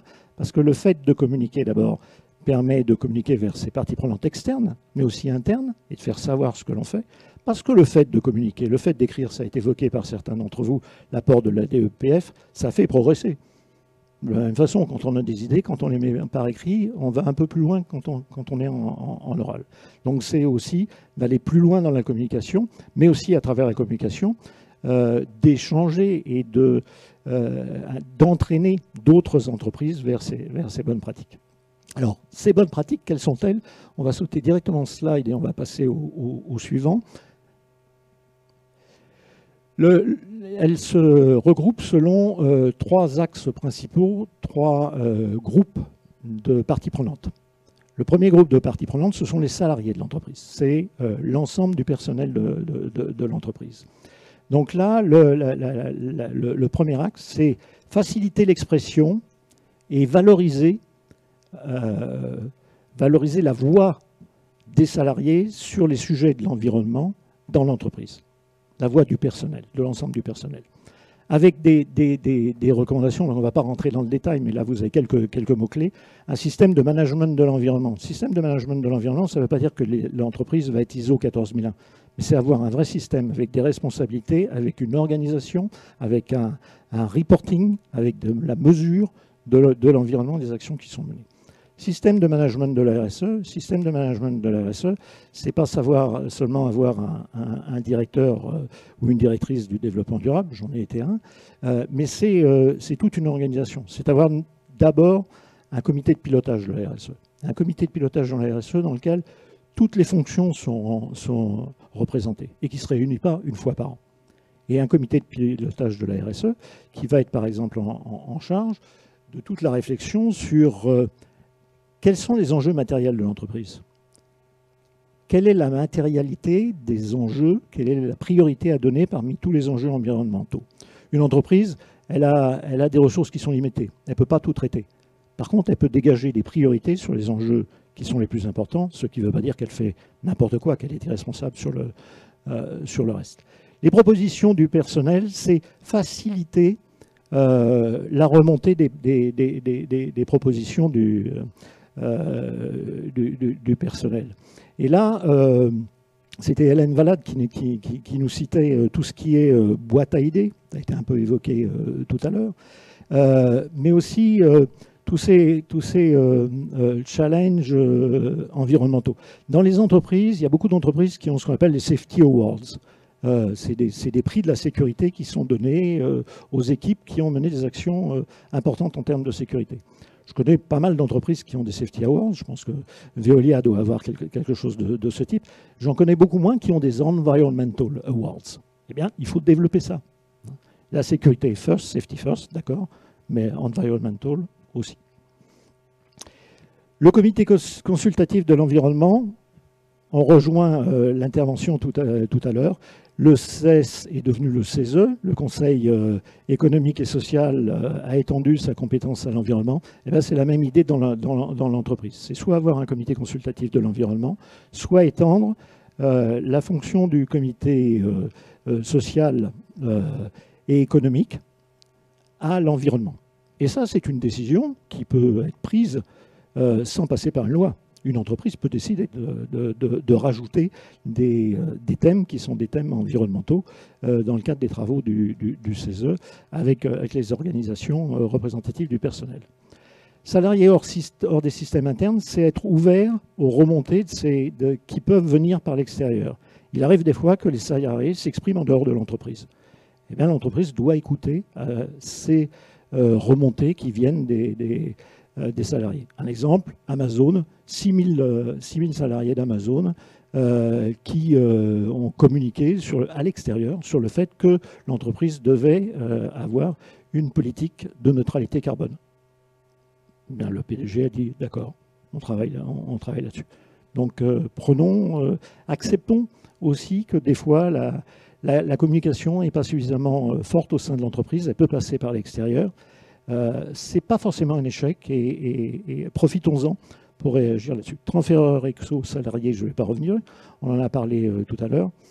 Et le système d'alerte euh, interne, j'ai cru voir Sylvain Boucheron tout à l'heure rentrer, dans la salle. Il, nous faisait remarquer à juste titre, les, les systèmes d'alerte interne existent dans l'entreprise. L'important est réglementaire, hein, ou pas d'ailleurs, selon les types d'entreprises, euh, que l'important, c'est pas seulement que ces systèmes existent, mais c'est qu'ils soient réellement appliqués. Si vous avez un système d'alerte interne, et quand vous regardez les publications de la société, vous voyez qu'il y a eu deux alertes dans l'année, dans une société de 1000 personnes, de 2000 personnes, de 5000 personnes, une multinationale, vous pouvez vous poser des questions. Donc c'est faire que ces systèmes d'alerte soient vraiment euh, utilisés. Alors utiliser, ça veut dire on remonte les alertes, on communique sur le nombre d'alertes, mais on communique aussi sur les alertes qu'on a traitées. On ne va pas forcément tout traiter, on ne va pas forcément trouver tout le temps la solution parfaite, mais une volonté de traiter, d'écouter ce qui remonte par le système d'alerte interne. Ça, c'était donc le premier, euh, axe.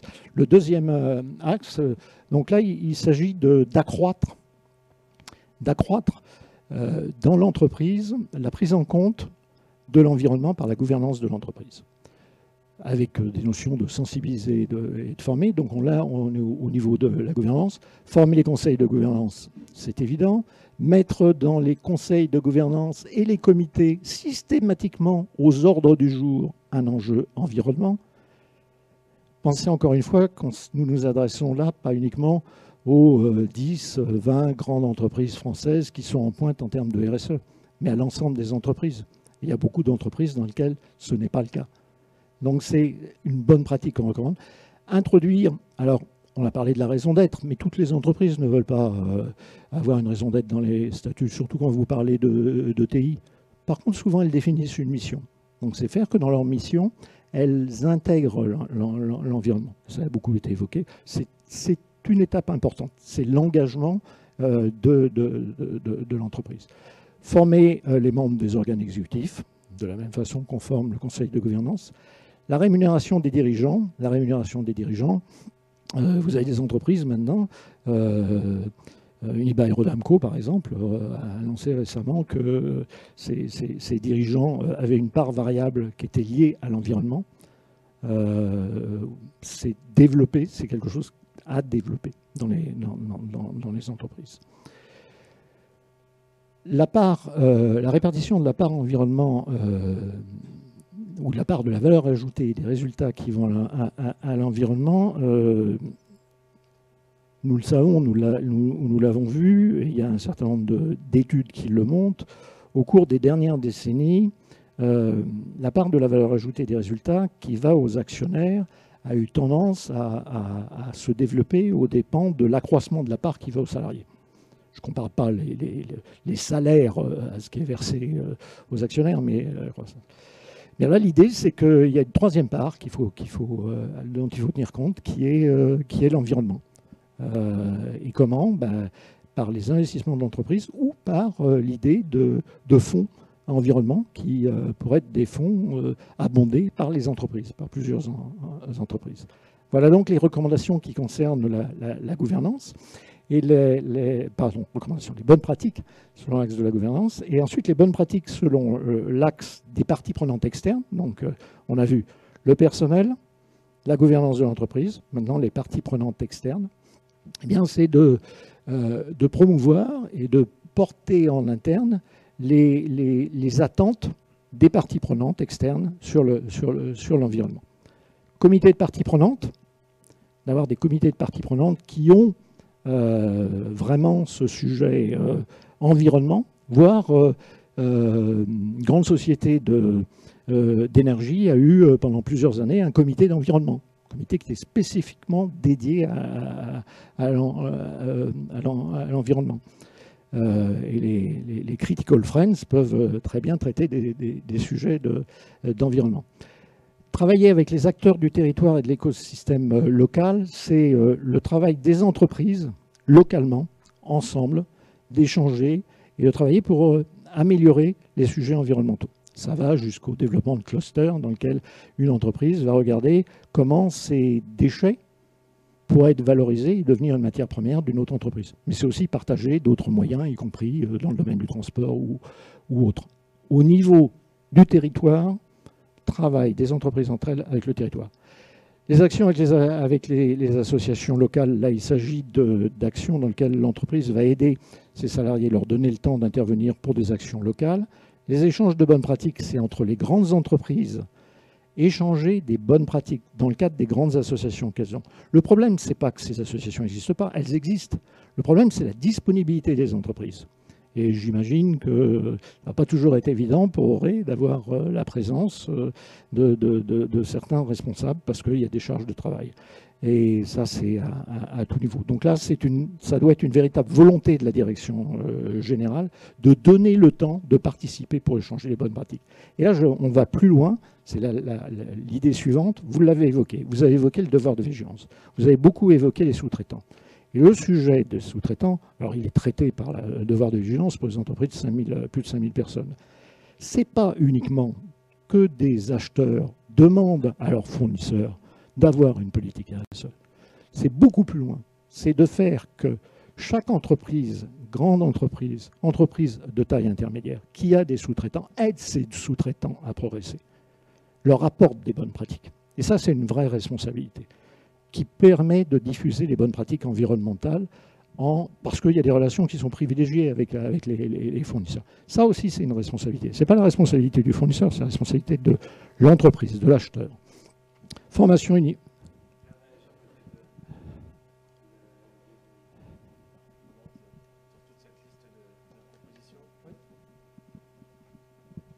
Ça fait beaucoup du coup, euh, beaucoup d'outils euh, concrets qui sont, qui sont présentés. Euh, je ne sais pas si vous en avez grappillé au passage certaines. Je rappelle les, les, trois, grands, trois grandes recommandations. Donc c'est une fonction de médiateur environnement, intégrer euh, donc un représentant de la nature au sein du conseil d'administration et toute une série de, de, un guide de bonne pratique, une boîte à outils euh, quelque part, avec une idée de, bah de, régulièrement tous les ans faire le point quand même sur ce qui est mis en place. Si je résume très vite, et puis après du coup toute euh, cette boîte à outils, est-ce qu'il y a certains de ces outils qui, ouais, on va de toute façon faire réagir les témoins aussi sur ces recommandations? Oui, ben, déjà bravo pour avoir fait cette synthèse et cette liste assez euh, exhaustive d'outils. Et du coup, ma question est, je suis une entreprise, comment est-ce que je m'y retrouve? Comment est-ce que je choisis ou je priorise euh, parmi ces... tout ça? Je vais prendre euh, peut-être plusieurs interventions si, jamais il y a d'autres... Ouais. Je vois que ça se lève à droite. Oui, pour poursuivre la question, ce serait euh, comment est-ce que je priorise, mais aussi comment est-ce que il, me paraît manquer l'outil qui me, pas qui me garantit, mais qui me conforterait dans l'idée que je vais effectivement dans la bonne direction. Je veux dire que les chemins de l'enfer étant pavés de bonnes intentions, c'est bien connu. Euh, comment est-ce qu'on est sûr qu'on ne se trompe pas de combat? Je voudrais prendre deux exemples. J'étais plutôt dans l'après-midi à une, dans une autre instance où il y avait le directeur du développement durable d'une grande entreprise euh, qui fait des routes et des granulats et, qui s'appelle Colas. Euh, pour pas la citer. Euh, et, le, directeur du développement durable disait, il y a quelques années, on s'est préoccupé de euh, biodiversité dans nos carrières, de renaturation de nos carrières, etc., etc. Tous nos chefs d'agence partout ont mis des ruches. voilà, c'était une catastrophe parce que on a mis des ruches partout. Du coup, ça a piqué la niche écologique des insectes, etc. Bref, on a dû leur dire arrêtez tout. bon voilà. Et, ce, directeur du développement durable disait en toute honnêteté on s'est planté. Euh, bon, euh, du coup, comment est-ce que euh, tous vos outils, comment dire, garantissent qu'on va faire des choses Il me semble qu'aucun ne garantit qu'on va faire les choses qu'il faut. autre exemple, juste tout à l'heure, madame, vous avez raconté le cas de votre, votre cabinet, où vous avez imposé, en, gros, à l'ensemble du cabinet, enfin, imposé, oui, d'accord, des bonnes, pratiques euh, qui sont remontées jusqu'à votre fournisseur en Chine. Est-ce qu'il n'aurait pas été préférable d'avoir un fournisseur qui mette un peu plus de papier par recyclé à Plougastel d'Aoulas ou à Carpentras plutôt Ah pardon. Voilà. Euh, voilà. Donc c'était. Et puis si euh, Dernier point par rapport à un des outils que vous avez cité, c'est celui de la rémunération des, dirigeants. Vous avez cité euh, Unibail Rodamco.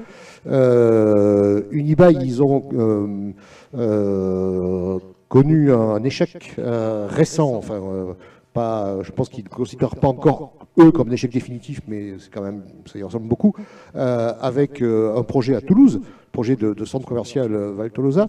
le Conseil d'État a définitivement annuler euh, l'arrêté du préfet qui autorisait la destruction, je crois, de 15 euh, espèces euh, protégées. sur le territoire concerné, le Conseil d'État considérait qu'il n'y avait pas d'intérêt d'intérêt général majeur. Voilà. très bien. Qu'est-ce que le, type qui était en charge du projet euh, chez Unibail Rodamco, est-ce qu'il a eu une prime parce que le projet a été arrêté, euh, ou bien est-ce que au contraire on on lui a un peu remonté les bretelles parce que euh, bah, il s'est quand même bien planté sur ce projet, pour dire les choses de façon un peu triviale. Et ça, ça renvoie un peu ce que je disais tout à l'heure sur la schizophrénie possible des entreprises et, et des gens dans l'entreprise. Avant de répondre, je crois que Monsieur devant voulait intervenir aussi.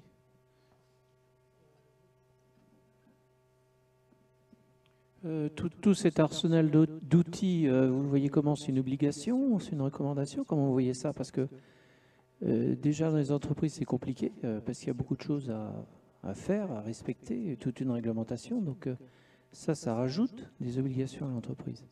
Et puis, me semble-t-il, il y a un certain nombre de choses qui est déjà de la responsabilité des représentants du personnel. Donc, on rajoute, enfin c'est ma crainte, qu'on rajoute une obligation réglementaire à ce millefeuille auxquels les entreprises doivent déjà euh, souscrire. Alors comment est-ce qu'on met tout ça en place? Peut-être que vous allez pouvoir répondre et après nos, témoins pourront donner leur avis. sur la dernière question, ce n'est pas du réglementaire, hein, je le disais tout à l'heure, c'est juste un guide de bonne pratique et les entreprises choisiront et elles se poseront la question, mais elles se poseront la question, elles le regarderont de façon systématique de ce qu'elles peuvent faire Mais il est clair que, euh, encore une fois, entre une entreprise de 50 ou de 1000 personnes ou une multinationale de, de 30 000 personnes, il n'y a pas les mêmes moyens, il n'y a pas les mêmes enjeux, pas le même contexte, pas la même culture, pas les mêmes activités. Euh, par contre, euh, certaines de ces actions sont déjà en place dans des entreprises. Donc elles peuvent être mises en, place, mais encore une fois, il ne s'agit pas de, de réglementaire. Il s'agit d'un guide, d'un guide de, bonne pratique. Je reviens sur votre, sur votre question euh, tout à l'heure, enfin les multiples, multiples questions. Euh, il y, a deux réponses euh, à, votre question. La première, c'est la mesure. Et, et, ça remonte au système de management de l'environnement. C'est le système de management de, de l'environnement. Et tout ça, il contribuera aussi à faire remonter tout ce qui sera les idées qui remonteront de l'interne, de l'externe, contribueront à mettre en place des actions qui sont des actions d'amélioration de la performance environnementale de l'entreprise ou d'impact positif de l'entreprise qui va contribuer à améliorer l'environnement, même en dehors de ces, ces, activités. Mais tout ça nécessite une mesure, une mesure d'impact. Et c'est ces mesures et ce pilotage et cet affichage des mesures, c'est ce qui fait que les entreprises progressent. Je viens d'une entreprise dans laquelle j'étais directeur développement durable. Le fait d'avoir affiché des objectifs en termes de gaz de effet de serre, en termes d'émissions de, composés organiques volatiles, d'émissions de euh, DCO, a fait qu'en deux ans, et après quatre ans, les objectifs étaient atteints. Parce que ça entraînait tout le monde. Et parce qu'il y avait la mesure, elle était, partagée. Donc clairement, tout ça repose sur la mesure et les systèmes de management. Sur le problème des ruches que vous évoquez, je dirais que c'est c'est euh, ce qui figure là, hein, les actions, euh, c'est des actions du territoire, avec le territoire, avec les acteurs du territoire. Si ces ruches qui étaient installées, elles entraînaient un déséquilibre sur la biodiversité ou sur des ruches d'apiculteurs locaux, mais eh s'il y avait eu une vraie écoute et pas juste une opération d'installation de, euh, de, ruches, le problème serait apparu de, de lui-même. Donc c'est clairement un travail avec l'ensemble des, euh, des, parties prenantes. Est-ce que je réponds comme ça à vos, questions? Euh, Je ne sais pas si euh, quelqu'un veut, rajouter. Il y avait la question de Sylvain aussi tout à l'heure.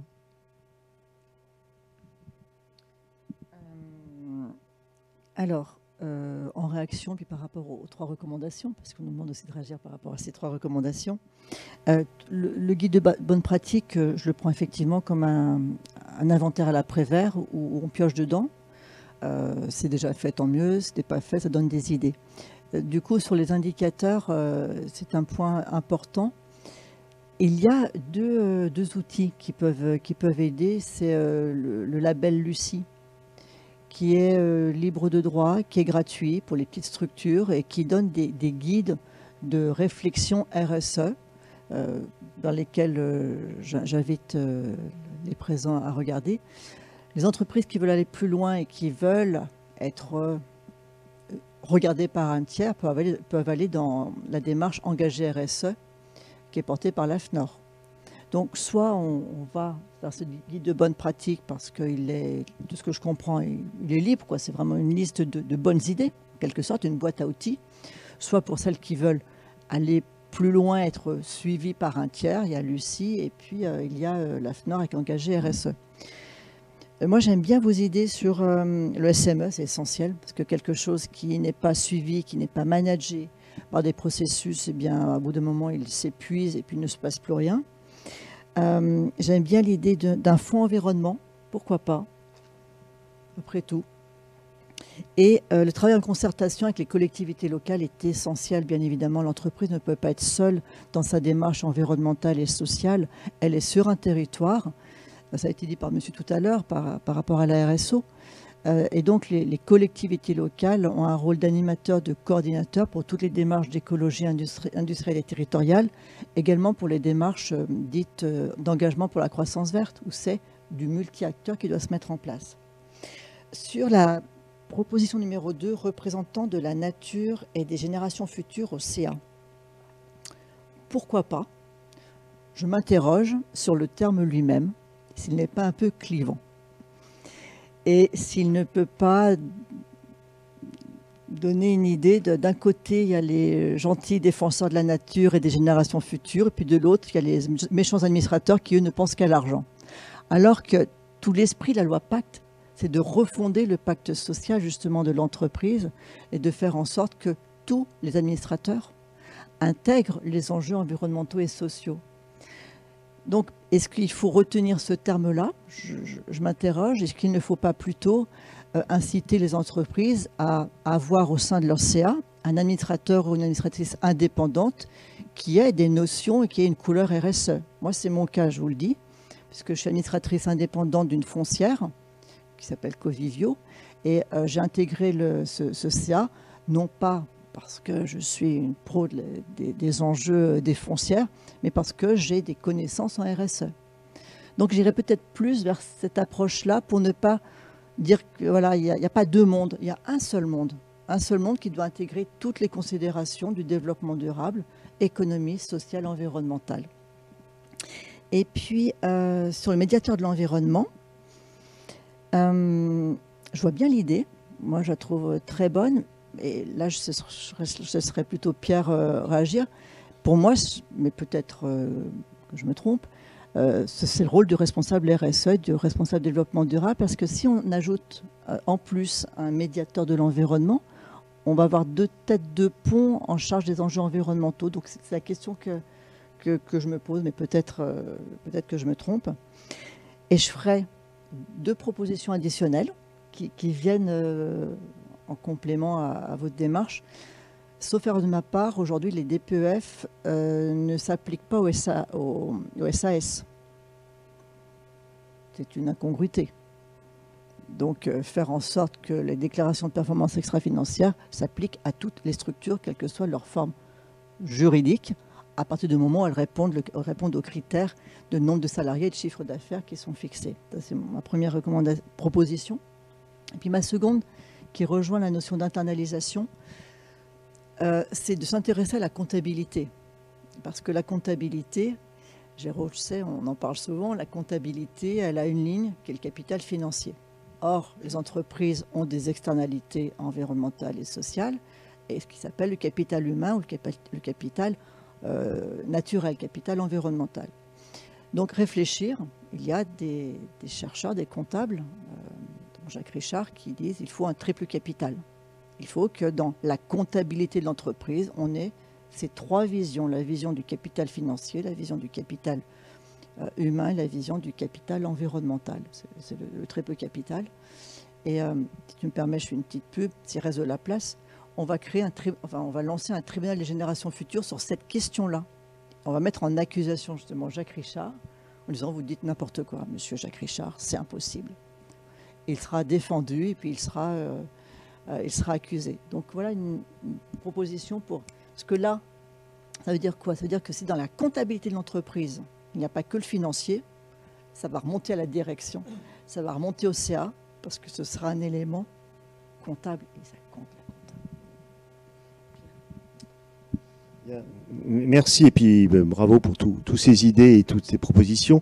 peut-être, peut-être, euh, euh, je voudrais juste, puisque si j'ai bien compris, c'est pas encore complètement publié, donc on, a encore des, une capacité à, à monter. Peut-être, d'abord, question de méthodologie. Je pense qu'il faut euh, l'acte fondamental, enfin, des réflexions qui sont les vôtres et à laquelle globalement j'adhère, s'inscrivent quand même dans tout le débat qu'il y a eu autour du rapport Sénard-Nota.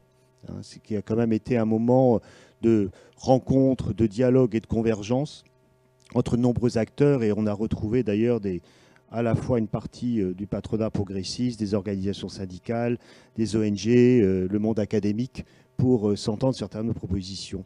Le rapport Stellar-Nota, il a dû aboutir sur 13 ou 14 recommandations, je ne sais plus exactement, d'ailleurs présentées non pas en termes de liste de recommandations, mais par la responsabilité de la mise en œuvre des recommandations.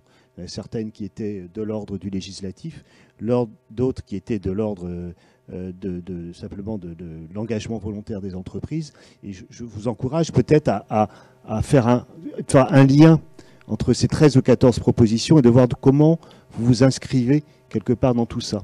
D'ailleurs, euh, je, pense que la loi Pacte est une loi euh, euh, qui symbolique mais fondamentale. C'est-à-dire que c'est paradoxal ce que je dis là, parce qu'elle est, dans le fond, elle est peu contraignante, mais elle crée un mouvement, et notamment en, modifiant l'article 133 du Code civil. Mais beaucoup d'entreprises font beaucoup plus référence dans ce qu'elles font, c'est le cas dans mon entreprise, au rapport Sénat-Nota qu'à la loi Pacte. Parce que c'est le rapport Sénat-Nota qui a entraîné une logique de dialogue, de discussion et de réflexion que nous n'avions pas connu au moment du débat sur le devoir de vigilance, il faut le dire, qui a été un échec, non pas un échec législatif, mais un échec en termes de concertation et dialogue entre les parties prenantes, alors que le rapport Sénat-Nota a été une réussite positive, peut-être d'ailleurs parce que beaucoup étaient marqués par l'échec de, la conflictualité qu'il y avait eu sur le devoir de vigilance, avaient envie en fait d'aller plus loin. Je, je, dis parce que je pense que c'est important de s'inscrire dans une histoire, fut-elle récente, qui a marqué en fait beaucoup l'esprit de l'ensemble des acteurs. Après, je pense qu'il faut qu'il y ait quelques points de clarification dans votre chose. Alors, d'abord, c'est important sur certaines de vos propositions de bien regarder ce qui existe déjà. Hein, et parce qu'effectivement, par exemple, la, partie, euh, la rémunération euh, euh, variable des, dirigeants fondée sur des critères environnementaux, il y en a quand même pas mal aujourd'hui. Ce serait simplement important de savoir combien sur le SBF 120 ou sur le CAC 40 déjà on commence à se situe aujourd'hui comme et quelle est la dynamique qui, qui, qu'il y a derrière. Quelques clarifications, je pense en particulier sur le sujet du médiateur de l'environnement. Je pense que le sujet que vous portez peut-être insuffisamment, c'est la question de la clarification du pilotage de la politique de l'environnement dans l'entreprise. Qui la pilote? Je pense que ça, c'est un point aussi important que la question de la médiation. C'est-à-dire qu'à un moment donné, il y a plein d'acteurs euh, sur le terrain, euh, euh, de toutes sortes. À un moment donné, il faut, il faut savoir qui est en charge de la politique environnementale, quels sont les objectifs qu'on se donne, comment les pratiques effectivement sont faites? Et, dans cette politique, il y a aussi les risques environnementaux hein, qui, doivent être perçus par, l'ensemble des acteurs. Donc je pense qu'il faut clarifier la question du pilotage. Sur la question de, médiateur, vous arrivez vite à la question euh, des systèmes d'alerte. Donc là aussi, il faut, bien être clair sur le dispositif. Parce qu'il y a un système d'alerte qui a été mis en place. Beaucoup d'entreprises ont déjà des comités d'éthique et des systèmes d'alerte. Hein, ça, c'est en tous les cas les plus grosses d'entre elles. La loi Sapin impose un système d'alerte pour les luttes contre les corruptions. Le devoir de vigilance impose un système d'alerte sur tout ce qui est justement la prise en compte de, droits humains ou de, ou ou de droits sur les, communautés, sur les communautés euh, liées à l'impact de l'activité de l'entreprise. À un moment donné, on ne fera pas trois ou quatre systèmes d'alerte dans les entreprises. L'enjeu, c'est d'en avoir un seul, c'est d'en faire un qui fonctionne. Un qui fonctionne, c'est un qui soit connu. Le vrai problème des systèmes d'alerte, aujourd'hui, c'est qu'ils sont insuffisamment utilisés parce qu'ils ne sont pas connus. D'accord? Et bien, d'une part, et bien préciser qu'ils sont à la fois ouverts à l'interne et ouverts à l'externe. Il faut effectivement que euh, des, personnes qui ont pu voir euh, un je ne vais pas parler d'une station d'épuration qui ne fonctionne pas, parce que nos stations d'épuration fonctionnent toujours très bien, mais ce que vous disiez tout à l'heure sur le bâtiment, par exemple, les gens qui, lancent des, gravats ou d'autres trucs, il y ait des gens qui puissent dire que telle entreprise... Euh, ah, bah, donc c'est ce système d'alerte. Système d'alerte ne créons pas des nouveaux systèmes d'alerte qui existent en ce moment, parce qu'il y en a eu deux créés en 2018. Enfin, vous voyez ce que je veux dire? Parce que la, loi de devoir de vigilance, comme la loi Sapin, sont appliquées en même temps que la DPEF, en même temps. Donc on a eu trois, textes fondamentaux à construire et à structurer au sein des entreprises. Si vous donnez l'impression de vouloir créer quelque chose d'autre, vous risquez d'avoir un phénomène de ras-le-bol, enfin, si vous me permettez. Donc il faut les articuler avec les, outils existants. Je, suis assez séduit. Après, l'autre point qui me semble à clarifier, et qui est fondamental, c'est celui sur les générations futures et la gouvernance. Celui-là, il faut, parce que c'est un sujet sur lequel on, beaucoup travaille euh, depuis longtemps. Est-ce que dans le fond, euh, derrière la loi PAC, il y a l'idée que l'entreprise n'appartienne pas seulement à ses actionnaires, qu'elle appartienne à, tout un écosystème, à différentes parties prenantes, et que ces parties prenantes ont droit de dire et d'agir par rapport à l'entreprise, surtout s'ils sont impactés par l'activité de l'entreprise. C'est le cas des générations futures, c'est le cas des territoires, vous l'avez dit, c'est le cas de la sous-traitance dont on, dont on a parlé. La question, c'est où ces gens-là travaillent? Alors, chez nous, on a on a un comité effectivement de Critical Friends dans lequel il y a la moitié qui sont des représentants d'associations environnementales, ou anciens représentants d'associations environnementales, président de FNE, il y a un représentant de Nature Conservancy, il y a des gens qui sont des experts dans le domaine environnemental et qui travaillent avec le président directeur général dans un schéma de décision, c'est-à-dire que ce pas des rencontres pour se dire euh, qu'est-ce qu'on peut faire de bien, c'est une décision stratégique est à prendre dans l'entreprise. Par exemple, est-ce que Veolia va aller dans les gaz de schiste aux États-Unis? Question, voilà. Est-ce que euh, a une activité euh, de charbon, euh, même si elle est marginale dans notre chiffre d'affaires dans les pays de l'Est Qu'est-ce qu'on a fait dans le contexte d'aujourd'hui? Est-ce qu'on vend? Mais si on vend, qui va l'acheter? Est-ce qu'il va y avoir de l'impact sur l'environnement? Tous ces travaux-là, on les fait directement avec ce conseil de gouvernance, où le président est lui-même lié, et avec une liberté de parole et une efficacité que je trouve assez forte. Et qui est vraiment, parce qu'ils sont, et ça marche, parce qu'ils sont inscrits dans un processus de décision de l'entreprise. Ce qui ne marche pas sur les comités de parties prenantes, c'est tant qu'on se parle. Alors d'abord, quand c'est l'entreprise qui parle aux parties prenantes, c'est-à-dire où il n'y a même pas de débat préalable sur les thèmes, et où on parle sans qu'il y ait un processus de décision. La question des parties prenantes, c'est simplement, ils vont à un moment donné, ils vont dire en quoi je suis, je suis utile? On revient sur la question de l'utilité. Si vous me posez une question, si vous nous posez une question qui est stratégique pour vous et sur laquelle vous avez une décision difficile à prendre, on va vous la donner. Si c'est pour nous dire que votre comité d'éthique fonctionne bien, que vos résultats environnementaux ou vos notations extra-financières est remarquable, eh très vite, on va s'épuiser dans le dialogue. On ne va plus avoir grand-chose à se dire. Je, me permets d'assister là-dessus parce que je pense que, c'est important. D'ailleurs, dans, dans, ce groupe d'experts, on a effectivement pris des représentants des générations futures. Sans doute que Jean Jouzel a élargi son champ d'interlocuteurs parce qu'on le connaît tous et il nous a tous donné bonnes idées. Donc on a quelqu'un effectivement de l'association Climate qui est rentré et qui apporte aussi beaucoup de. Enfin, faut clarifier le sujet de la gouvernance. Je suis pas sûr. Autant je pense, comme Patricia, que le conseil d'administration doit être impliqué beaucoup plus sur les sujets environnementaux. Je ne suis pas sûr que l'efficacité des personnes externes ne se font pas dans un processus différent de ce qu'est le conseil d'administration. Vous voyez ce que je veux dire hein? Je pense qu'il faut bien, sans doute, enfin c'est mon, opinion en tous les cas, et je suis assez séduit par euh, euh, d'élargir les compétences du, CSE, hein, pas du, enfin, des nouvelles structures euh, de, concertation des, du dialogue social, les conseils sociaux et économiques aux sujets environnementaux. et ça serait une bonne façon d'impliquer les, représentants des organisations syndicales et les instances représentatives personnelles dans les sujets environnementaux. je trouve que c'est une excellente idée. Et je suis beaucoup moins sur les trophées, parce qu'il y a beaucoup de trophées déjà dans les entreprises. on a les trophées d'innovation sociale, on a les trophées euh, des ressources humaines, on a les trophées de la sécurité, comme vous dites. Je à un moment donné, on banalise le terme de trophée il est devenu, il s'est banalisé lui-même. Et, je ne suis pas sûr que, le principe de Awards soit dans le fond le bon système de, fonctionnement, mais c'est qu'un avis personnel et que je demande à personne de partager. Alors on va assez vite se dire, ça cheminait vers, la fin de la, soirée, donc je voulais quand même vous demander si ce, je ne sais plus son nom exact, son médiateur environnement ou ce représentant de la nature au conseil d'administration, si, vous visualisez euh, à quoi ça pourrait ressembler, ou alors euh, est-ce que vous, auriez besoin de clarification?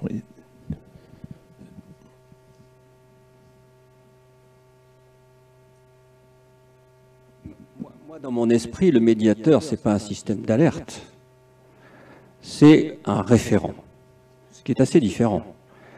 c'est celui qui est chargé, et moi je le vois y compris dans l'endroit où je travaille, c'est celui qui est l'interlocuteur naturel quand on a une idée, une suggestion, quelque chose à dire sur le sujet donné. Et en effet, la logique de se dire le médiateur de l'environnement, c'est le directeur du développement durable, mais il a cette fonction supplémentaire, et il incarne cette fonction supplémentaire dans l'entreprise de manière peut-être plus, officielle, plus spectaculaire. Je pense qu'il y, y, a un vrai rôle possible à ça.